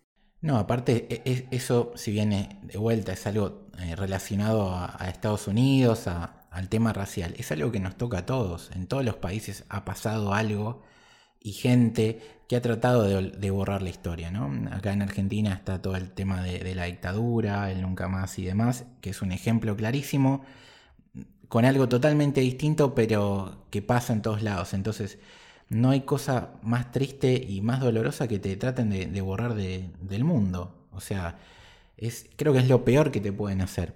Y a él se lo hicieron y, y por suerte Sam lo, lo logró recuperar. Sí, y todo ese final eh, en Nueva Orleans, con toda la comunidad, esas comidas típicas de ahí y, y esa La música de típica barrio. de ahí, Mm. la juntada de barrio, eh, me parece hermoso. Hermoso. Ya, había- ya lo habíamos visto cuando se, se habían juntado a arreglar el barco, ya nos habían dado un tease de eso cuando, cuando se juntan, que vos ves cómo funciona. Me parece que la serie funciona en lo micro y en lo macro. Vos decís, desde lo chiquito como es tu comunidad, tu pueblo, tu barrio, puedes hacer una diferencia trabajando todos juntos. Y a nivel global, si se ponen las pilas, todos estos tipos que estaban ahí reunidos, también se puede hacer una diferencia. Me parece que pasa por ambos estadios y que eh, el cambio empieza por casa y se puede expandir y me parece que, que por lo menos yo flasho que, que Sam también lo ve desde esa perspectiva. Si podemos laburar juntos en el barrio para que las cosas sean mejores cuando nos viene la mala, a nivel global también podemos. Si tengo la capacidad de ser el Capitán América y contribuir con esto, vamos. Totalmente. Y, y que la gente lo considere Capitán América y no el Capitán América negro. ¿No? No es el Capitán América negro, es el Capitán América. Claro, porque está, se recalca un par de veces lo de que él es Black Falcon y él dice, no, Falcon. Y cuando lo están filmando la gente, cuando él está hablando, dicen, mirá Black Falcon. Y otro mismo que está mirando dice, no, Capitán América.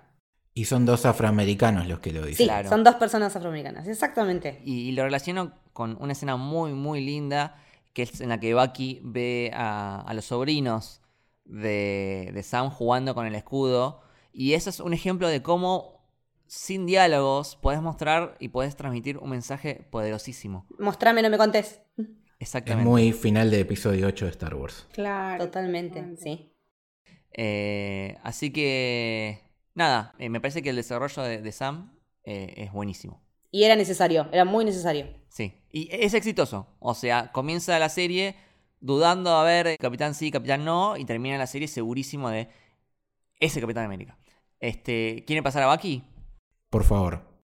Eh, a, mí, a mí me gustó mucho su relación con Sam, y hay una tensión casi homoerótica. Sí, Faki, Faki, Faki es real, chicos. La sesión de terapia, La sesión de terapia cuando están bien juntitos o cuando se caen rodando en el pasto, chicos, Anakin y Padme, ¿quién te conoce? Esta es una rodada en el pasto.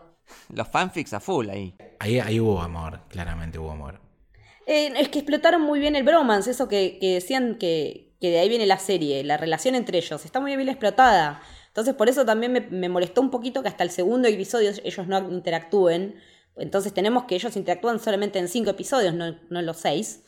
Eh, pero también el recorrido de Bucky es otro que, que es el de otro tipo fuera de tiempo, pero en circunstancias re distintas a las de Steve. Porque Steve siempre estuvo del lado de los buenos, pero Bucky fue una víctima de Hydra y fue obligado a hacer cosas que no quiso. Finalmente nos muestran esa escena hermosa en la que, en ese flashback divino Uh, en Wakanda con. Ayo, en la que están probando definitivamente si, si está desprogramado. De no lo está. mejor de Sebastian Stan. Sí, sí, Es sí, increíble sí. porque vos lo ves a él temeroso de que esas palabras vuelvan a activarlo y cuando finalmente no pasa, que esas lágrimas se transforman en unas lágrimas de, de alegría y de alivio y de largar la angustia.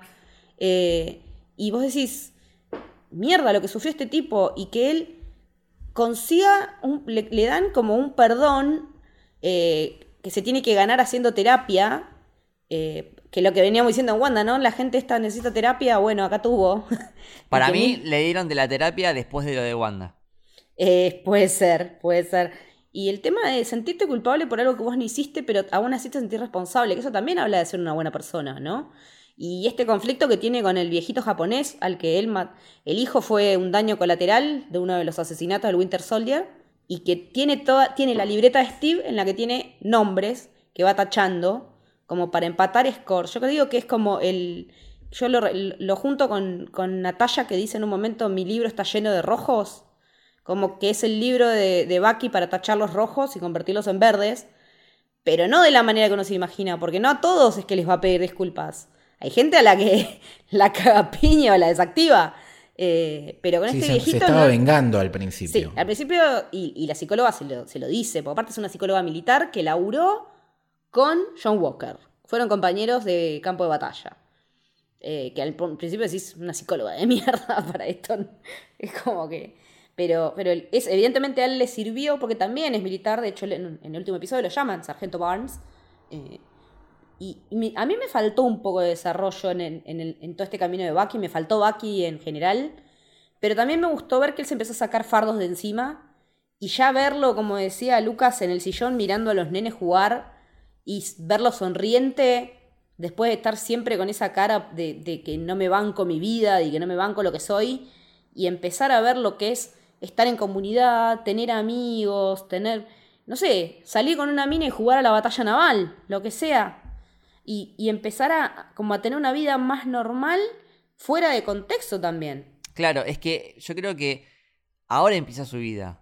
Ahora que dejó atrás todo su pasado con Winter Soldier, es como que está como en cero y ahora tiene que empezar a vivir, ¿no? Sí, es que tiene que hacer lo que hizo Steve. Es que él básicamente muere, pero no muere, y esa muerte es estar en el mundo de los vivos en un infierno constante, en el que lo manipularon y lo utilizaron y lo hicieron hacer cosas atroces y jugaron con su mente. Tiene un- una relación directa con lo que le pasa a Isaías, si te lo pones a pensar. Inclusive en algunas cosas es peor y en algunas cosas es mucho más liviano. Entonces es un tipo que está totalmente atormentado, que, que no puede avanzar, que está en el pasado, por eso tiene el tema de, la libreta de, de Steve, que es su única familia, lo dice permanentemente en la serie tres o cuatro veces, no puede salir de eso. Y yo creo que todo el arco de él eh, avanza, avanza para un lado que me gusta.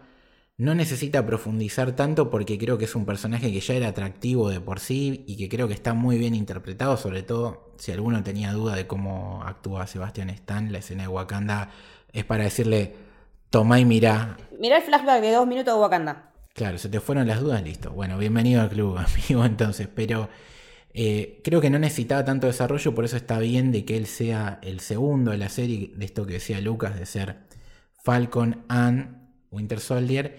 Me, me, gusta todo lo que hace él en la serie y mi única crítica barra duda es que no sé para dónde puede seguir el personaje ahora. Es como que no le veo un rumbo claro. Sí. Sí, yo tengo la misma duda.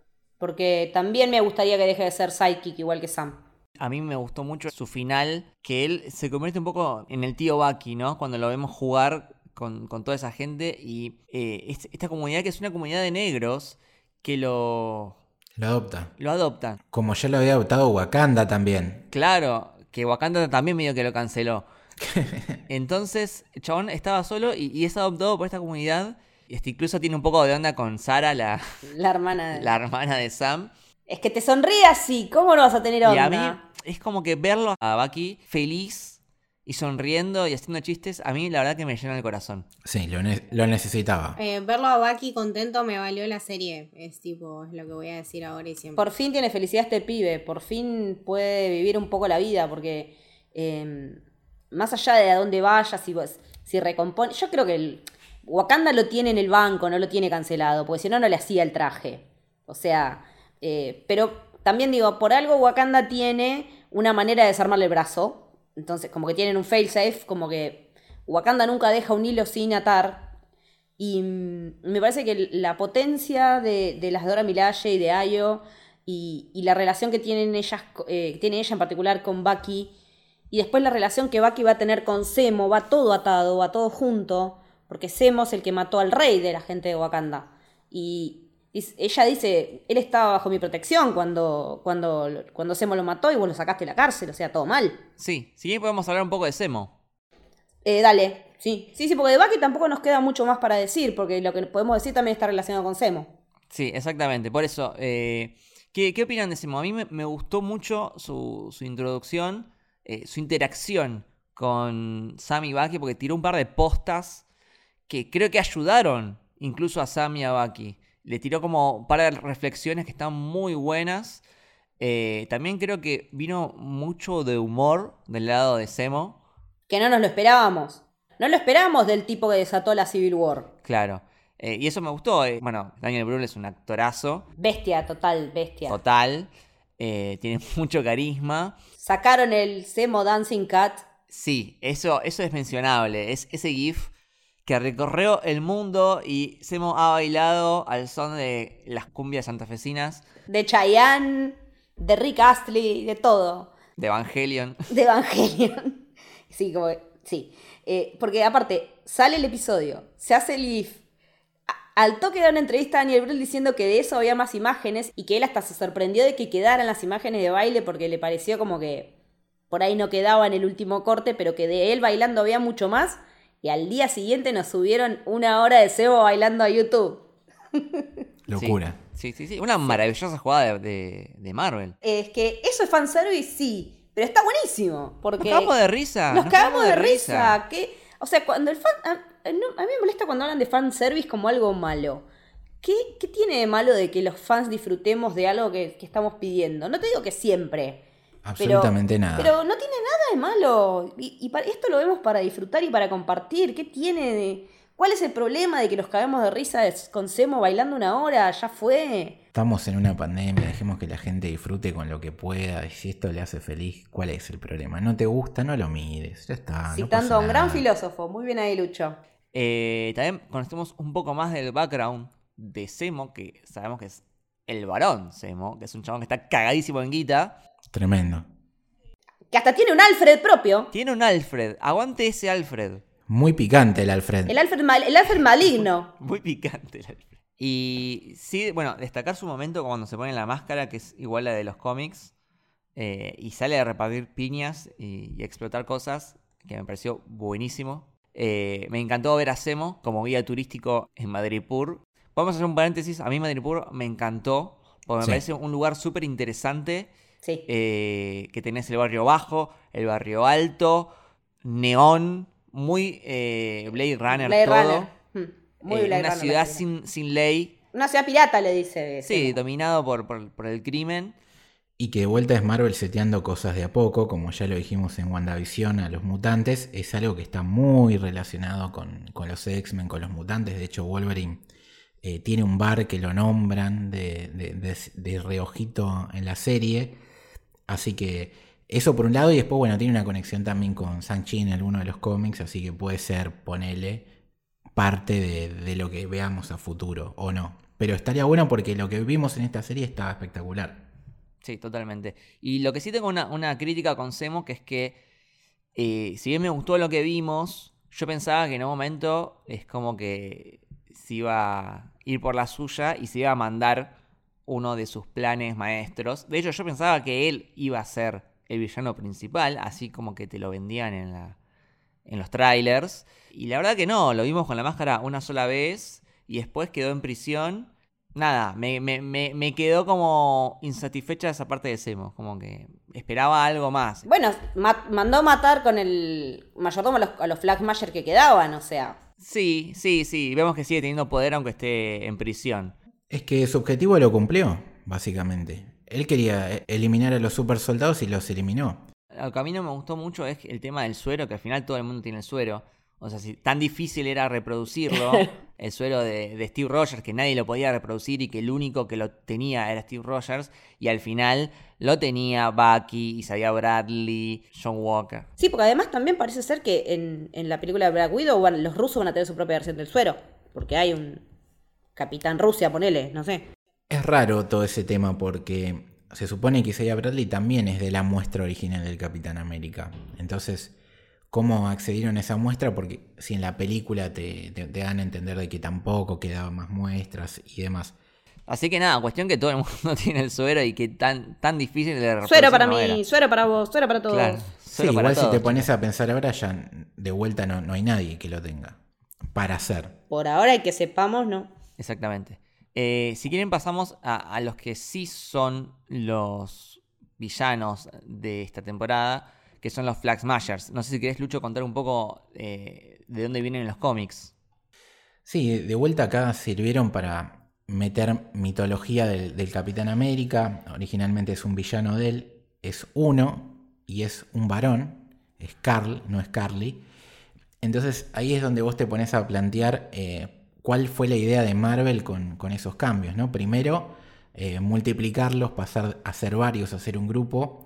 Y que el principal sea una mujer. Yo creo que eh, la decisión de cambiarle el género me gustó porque sirve con, la tónica de que tenía la, la serie de que cualquiera con este nuevo suero puede ser el Capitán América y no necesitas eh, inflarte de músculos y eso te hace más peligroso porque vos ves una persona cualquiera en la calle y, no ves un, un tipo tipo patobica que te va a caer a trompas y, no le tenés desconfianza y de golpe te sorprende. Puede ser interpretado desde esa manera y está bueno. Y aparte está bueno también en estos tiempos ver a la mujer desde otros roles en, en lo que tiene que ver con las grandes producciones. Lo que no me gustó y no, no lo terminaron de justificar es que sean un grupo. Porque creo que a nadie nos quedó claro bien eh, cuál es el objetivo de esta gente.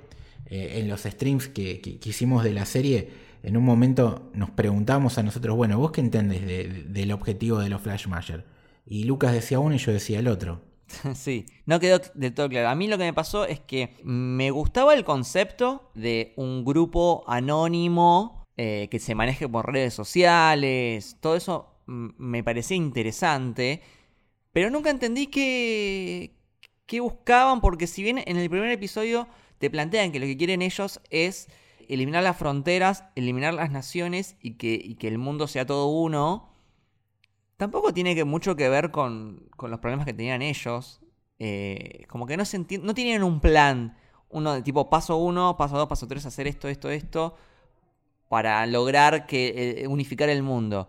La verdad que no, no estaba claro qué querían hacer, se movían de acá para allá. Al principio uno empatizaba porque le roban a, a- un banco de Suiza después eh, distribuye medicina y comida, y decís, ah, bueno, ojo con este grupo, porque, eh, ok, es extremista, pero hay algo acá medio Robin Hoodesco, y de repente ponen una bomba y matan a un montón de gente y decís, me perdiste totalmente. Claro, pero el tema es que ella se cortó sola ahí. No son los Flag. Fue Carly la que se zarpó. Sí, ahí de vuelta entra en juego lo que supuestamente te genera el juego, el suero en la cabeza, ¿no? Y, ella claramente le, le, pegó para un lado de, de supremacista, como, como le remarcan. Sí, el tema es que nunca la conocemos. No, me hubiera gustado más saber de su contexto. No sabemos quién es, no sabemos su pasado, no sabemos qué le pasó para que ella eh, inicie ese grupo. Pero eso tiene que ver con, la premisa general de los Flag Smasher que no queda claro. No queda claro. Incluso está, bueno, ya lo dijimos, pero lo, de Mamadonia, que nunca lo vimos. No, que encima es una actriz conocida, la habíamos visto tener un personaje bastante importante en Perry Mason hace muy poquito. Sí, acá claramente se perjudicaron con eh, el tema de la trama eliminada, ¿no? El tema del virus. Claro. Claro. Que, que yo repito, yo lo hubiese dejado.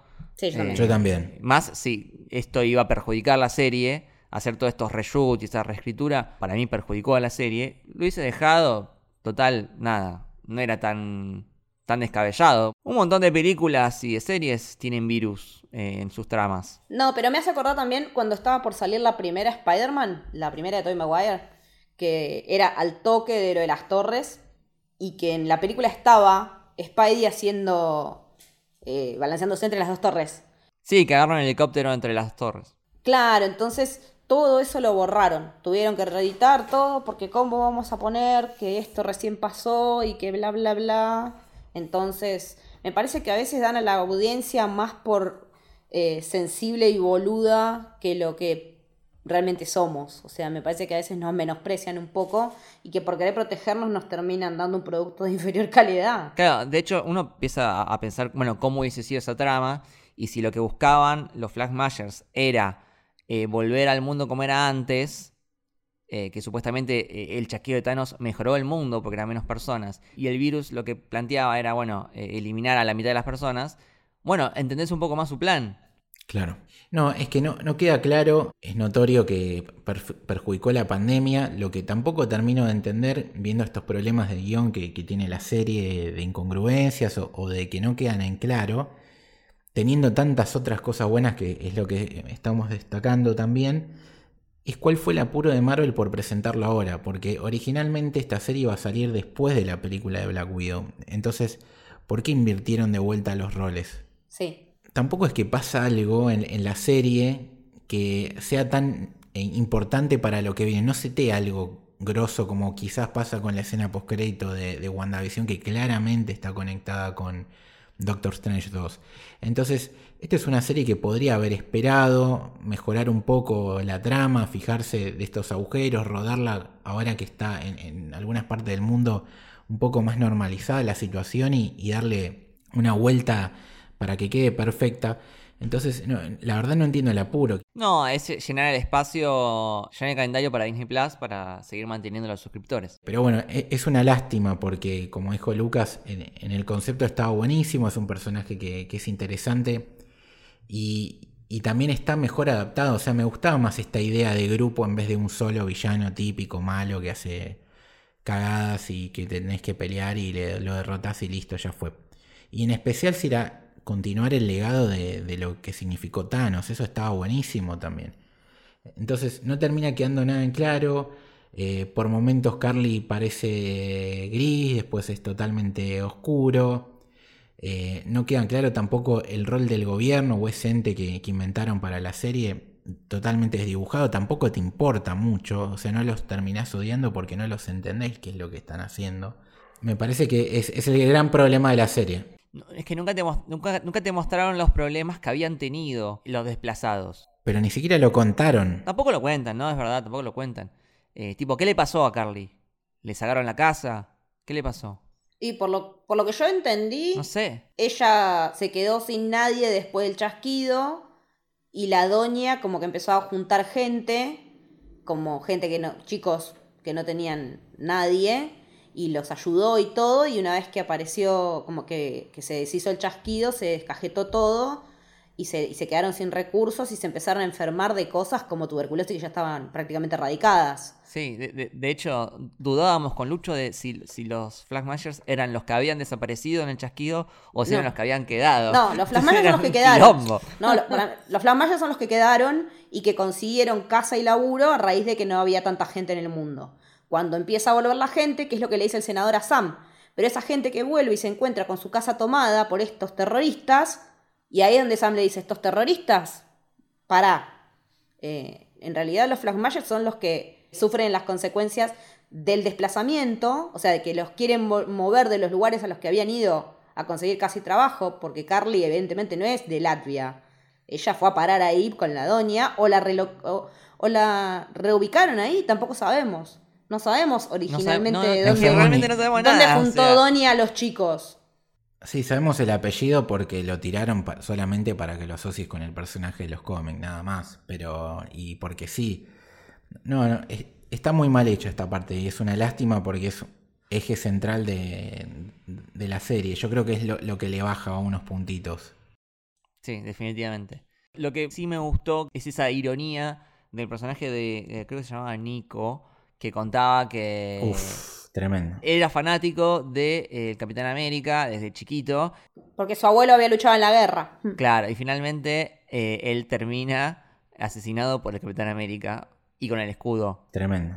De hecho, es el único Flag Smasher que más o menos teníamos algún dato del pasado. Si ya con ese datito nos dio pena, imagínate si hubiéramos tenido más información de Claro, Mayer. exactamente. Claro, exactamente. sí, sí. Eh, me queda, ya para ir cerrando, chicos, eh, el tema de Sharon como el Power Broker. Oh, no.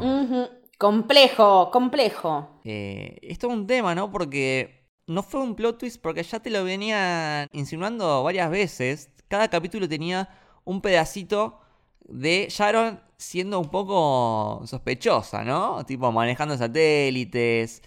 Vendiendo obras de arte originales, onda Van Gogh tenía ahí. Claro. eh, después contrata a Batrock. En el ca- capítulo final, cuando dicen, ah, Sharon era la, la Power Broker. Y sí, ya lo, ya lo dijiste antes, ya lo. Sí, ya sabíamos. ¿Qué onda? Pensé que ya Tipo, había quedado claro, tipo, sí. A esto me refería con que quizás hay escenas que las podías haber quitado y mejoraban el personaje, porque la primera vez que ella reaparece está buenísimo, porque hasta te parece lógico que esté en Madripur y sobre todo por el, diálogo que ella dice, muchachos, ustedes se olvidaron de mí, o sea, volvieron del chasquido, todo, pero yo me quedé acá en el medio. Eh, el gobierno de Estados Unidos, por culpa de las peleas de ustedes, me, sacó a la mierda porque estaba del lado del Capitán América. Eh, me dejaron acá tirada y hice lo que pude. Entonces, la única forma de subsistir era estar acá. Ok, buenísimo. La ves pelear, recontrabadas, los caga a trompadas a todos mientras los boludos estaban hablando calladitos y ella se estaba bancando todos los tiros. Estaba buenísimo la- esa primera aparición. Después empieza a volverse un poco turbio cuando termina ese capítulo, creo que es el tercero, que, que ella la ves que se sube un auto de lujo y que tiene como un asistente y se va, ¿no? Y después a partir de ahí yo hubiera eliminado todo lo que hace hasta la última aparición. ¿Por qué? Porque después básicamente te da a entender que ella era la Power Broker, porque cuando estás jugando con los satélites y los ayuda a ellos, podrías no haberlo hecho y que ese rol lo, haga eh, Torres. Y la otra escena, cuando te dan a entender, va, te lo, te escupen en la cara básicamente, de que ella lo está recontratando a Batroc, le saca peso a la supuesta revelación. Porque si vos llegás a esa escena sin ver eso absolutamente y ella aparece ahí y empieza a dialogar con, con Carly y decís, ah, sí, era la Power Broker.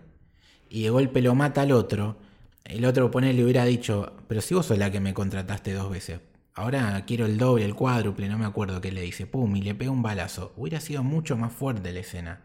E inclusive la escena post crédito hubiera quedado bien también, porque la sorpresa era contundente antes y después era la continuidad de cómo seguía la trama de ese personaje que te sorprendió y que mostró una nueva faceta. Pero como te lo fueron mostrando antes de una manera tan burda, te, te deja un mal gusto en la boca toda esta parte.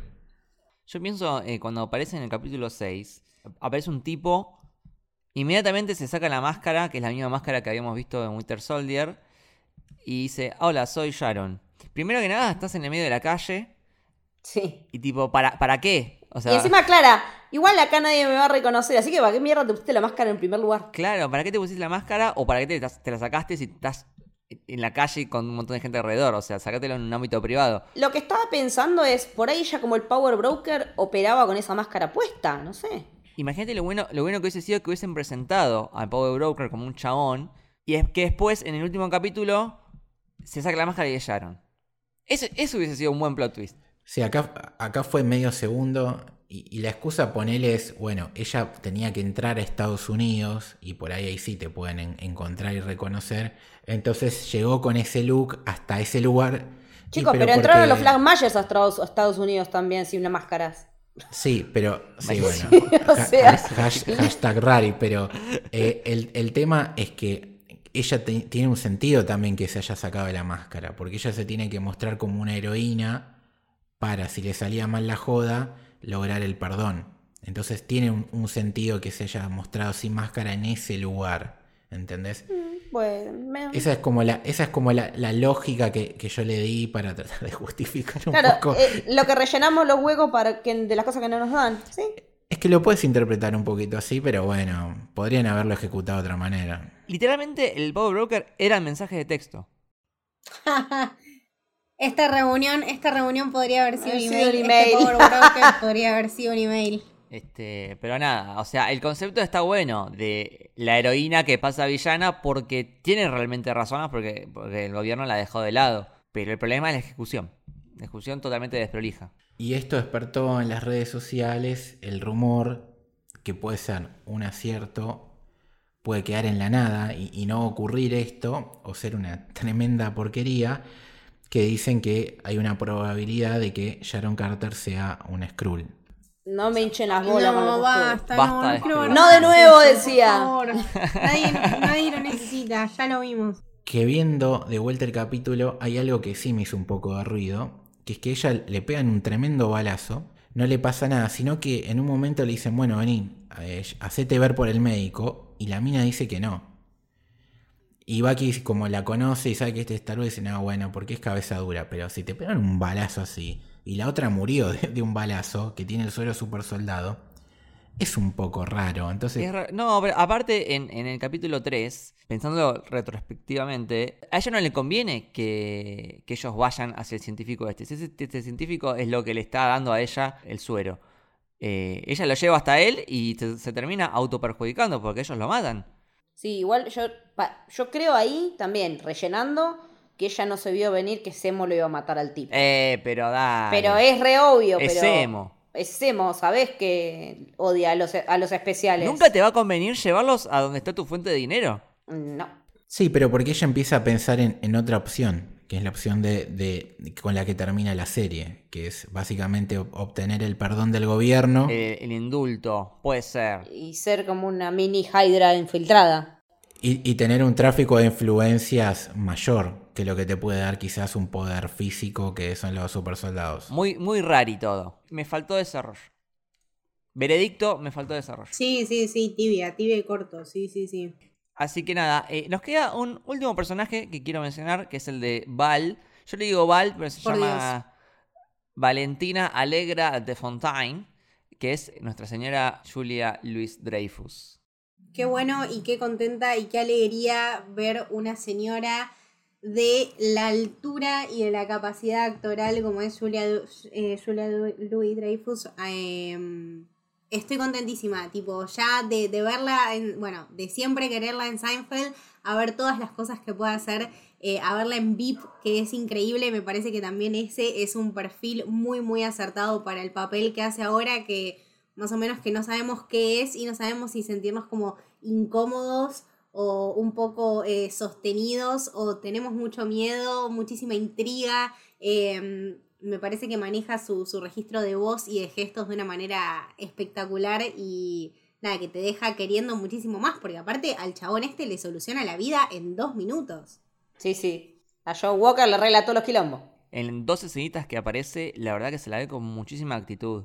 Sí, lo, lo único malo y que no es culpa de ella es que, y que a mí me sacó un poco de onda, eh, sobre todo en el último capítulo, es que las dos escenas te das cuenta que están filmadas en el mismo lugar Sí, sí, sí. sí, y te das que, cuenta. cam- que cambiaron la, la cámara de lado y sobre todo queda raro en, en la presentación de este US Agent porque decís, ¿por qué en ese lugar lo vas a presentar? O sea, ¿Por qué se fue a cambiar a donde estaba el juez antes? Claro, ¿entendés? Es- eso me, me sacó un poco de onda y de vuelta. Ese es, debe ser el tema de la pandemia, pero para mí es menos justificable porque, no sé, Yo creo que cambiabas la cortina y listo, no sé. alquilate una, una habitación de hotel y de última haces parecer que es una mansión, una cosa así y listo, ¿entendés? Lo haces un poco más íntimo. Sí, pero si querés, ¿puedes contarnos un poco más de este personaje? Sí, en los cómics es originalmente es una miembro de, de Shield que tiene un, un romance, una historia de, de amor-odio con Nick Fury. La reveo en esa y ahora quiero eso. Ojalá, y por eso es otro personaje que probablemente veamos en, en la serie de Invasión Secreta junto a Olivia Colman y otras Y actrices. Emilia, Emilia Em- Clark. Emilia Clarke, que están empezando a armar un cast de la hostia, la verdad que era una serie que le tenía dudas y ahora le empiezo a tener muchas ganas. Y es un personaje que ha tenido muchas interpretaciones y que también es un poco así antihéroe como lo vimos ahora y que todo el tiempo no sabes qué te, qué te puedes esperar. Tiene una participación importante también en, en Invasión Secreta con el tema de los Skrull. Ha estado vinculada también y creo que por eso viene por el lado de Black Widow que se rumorea de que primero iba a salir ahí, no acá. Con, con un grupo que se llama Leviatán que tiene que ver con, con los rusos, entonces por ahí inventan que ella está dentro de ese grupo o le cambian el nombre, eh, no sabemos cómo, lo que puede hacer Marvel, pero es un personaje que la verdad que, que me gustó mucho y, y no me lo esperaba para nada que el cameo o el gran cameo de la serie fuera ese personaje y menos interpretado por, por esta señora actriz. Yo cuando lo vi, sabía que Camito lo iba a ver más tarde y digo, a Camito se le va a zafar un tornillo. Creo que estábamos todos todos igual. Sí, sí, sí. ¿Y, y qué onda? Está como armando un equipo, ¿no? Pareciera. Ese es otro seteado que están dejando ahí, ¿no? Porque todo el tiempo flashamos, bueno, va a aparecer Thunderbolt Ross porque sale, ya sabemos, está confirmadísimo en Black Widow, se ven los trailers, etcétera, y porque nada, es- esta idea del US Agent, de un nuevo Capitán América, la vuelta de Semo, todo daba a entender que iba para ese lado, pero en vez de estar él, está ella. Entonces no sabemos si quiere ser un Dark Avenger, si quiere ser un, unos Thunderbolts, unos Master of Evil o un nuevo supergrupo de, personajes grises que, que saque Marvel y que invente algo nuevo. Bueno, perfecto. Muchas gracias, Lucho, por eh, iluminarnos con tu conocimiento comiquero. Eh, bueno, vamos cerrando. Eh, como dato de color, están como pre, pre, pre, pre, pre produciendo una Capitán América 4, obviamente con, con Sam Wilson, eh, que nos agarró un poco de sorpresa, porque yo esperaba una temporada 2, porque queda como abierto. Me gusta más, me gusta más la idea de la película, me parece. Me parece que mm, va a ir por un lado un poco más distinto y sí ahora este, este equipo ensamblado y estas realmente escenas de acción, a él como súper cómodo ya en su traje, eh, a Bucky bien seguro de quién es y bien seguro de cuál es su papel, de que no tiene que llenar los zapatos del Capitán América, que se puede como relajar y estar, nada, para cuando llame el quilombo y nada, me, me cierra mucho más el tema de peli que, que de una segunda temporada, no sé por qué, pero me gusta mucho más el concepto. Sí, yo la conclusión que me llevo es que quiero seguir viendo más, eh, definitivamente, de Sam y de Bucky. Y lo cual es, es algo bueno. Me parece que la película va a ser algo que no hizo la serie, que es... Un virus. Eh, no, eh, que sea esencial dentro de la narrativa principal de, de la fase. ¿sí? Es como que vos podés ver esta serie y, te, y decís, ah, ok, me sirve para que Falcon sea más importante, pero no te determina lo que va a pasar más adelante, ¿no? No te cambia mucho porque si vos ves Endgame, termina la película y el Capitán América le dice a Falcon, bueno, sos el nuevo capitán. Si, empe- si vos no vieras la serie y ves Capitán América 4, ya con él con el escudo, puedes hasta obviar la serie de alguna manera. La serie te sirve como un complemento para quererlo más a Falcon y, y bueno, presentarte algunos que otros personajes. Claro, es como más prescindible que WandaVision esta serie por ahí. Creo que sí. Sí. creo que sí. Entonces me parece que va a ir más por, e- por ese lado de, de ser parte de, de la narrativa principal y quizás también para dos cosas. Uno me imagino quizás a, a Patriot apareciendo ahí, definitivamente, el, el- el personaje del nieto de Isaiah Bradley. Y otra, a Torres.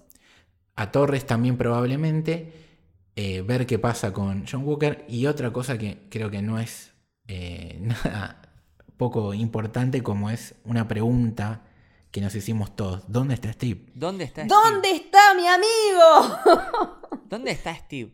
Es- eso me quedó la duda porque no queda claro si se murió, si se retiró, si está en la luna. Yo la verdad esperaba que aparezca. De de hecho, me parece un poco criminal que no aparezca porque son dos personajes que salen de, de Steve. Quizás la próxima peli, al, al ser la peli Capitán América, puede Sí, ser no como. sé, una, ahí, ahí. más. Porque WandaVision tuvo dos. Pero una postcréditos más con Steve diciendo, vieron que tenía razón con Sam.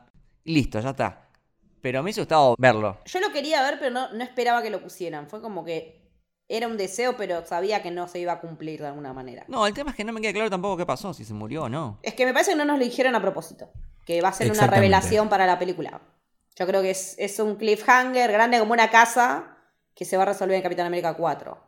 Y todo ese chistecito de, de la luna no, no me parece casualidad. Hay un cómic que se llama Original Sin que, que es Nick Fury, en realidad el protagonista, que él es como un agente que está en la luna y habla con Watu, que es el, el Watcher, y, y va cumpliendo misiones y bueno, pasan O cosas. sea, el Watcher aparte va a aparecer en What If. Claro, y por ahí ese rol lo está haciendo Steve. Me cuesta, me cuesta visualizarlo en la luna. Visualizar a un viejo en la luna. Me, me cuesta un poco visualizarlo. Pero bueno, lo hemos tenido a Stan Lee ahí charlando con los, Exactamente. con los Watchers. Pero bueno, qué sé yo. Puede ser eso u otra cosa, pero para mí Steve sale ahí seguro. Perfecto. Bueno, muchas gracias, querido Lucho, por acompañarnos. ¿Quieres pasar tus redes? Dale, es L Torres Toranzo, Torres con S, Toranzo con Z. Perfecto. ¿Camito? A mí me pueden seguir como eh, Camito del Héroe, tanto en Instagram como en Twitter. A vos, Leti. A mí me encuentran también en Twitter y en Instagram como Leticia-Haller. ¿A vos, Lucas? A mí como arroba lukebashi con B corta y doble L en Twitter y en Instagram. A Camino del Héroe como Camino Héroe en Twitter y Camino del Héroe en eh, Instagram. Eh, acuérdense que a la productora la pueden seguir como Sos Héroe, tanto en Instagram como en Twitter. También puede ser parte de lo que nosotros llamamos el Club del Héroe, que es eh, nada más por 200 pesos, que son nada, una birra, unas papitas. Eh, te podés sumar a este club de Discord que cada día crece más, está buenísimo. Tenemos recomendaciones de pelis, tenemos recomendaciones de series, tenemos dibujitos, eh, tenemos fotos de mascotas, pasamos música, ahora también nos juntamos a jugar. Creo que nos llevamos todos súper, súper buenas experiencias. Eh, ahora tenemos también watch parties, tenemos episodios exclusivos, tenemos uno de la Liga de la Justicia que le hicimos bastante, bastante justicia. Así que nada, si, si quieren, si están interesados, nos pueden seguir, pueden ser parte y va a estar buenísimo. Perfecto. También quiero mencionar a Víctor González.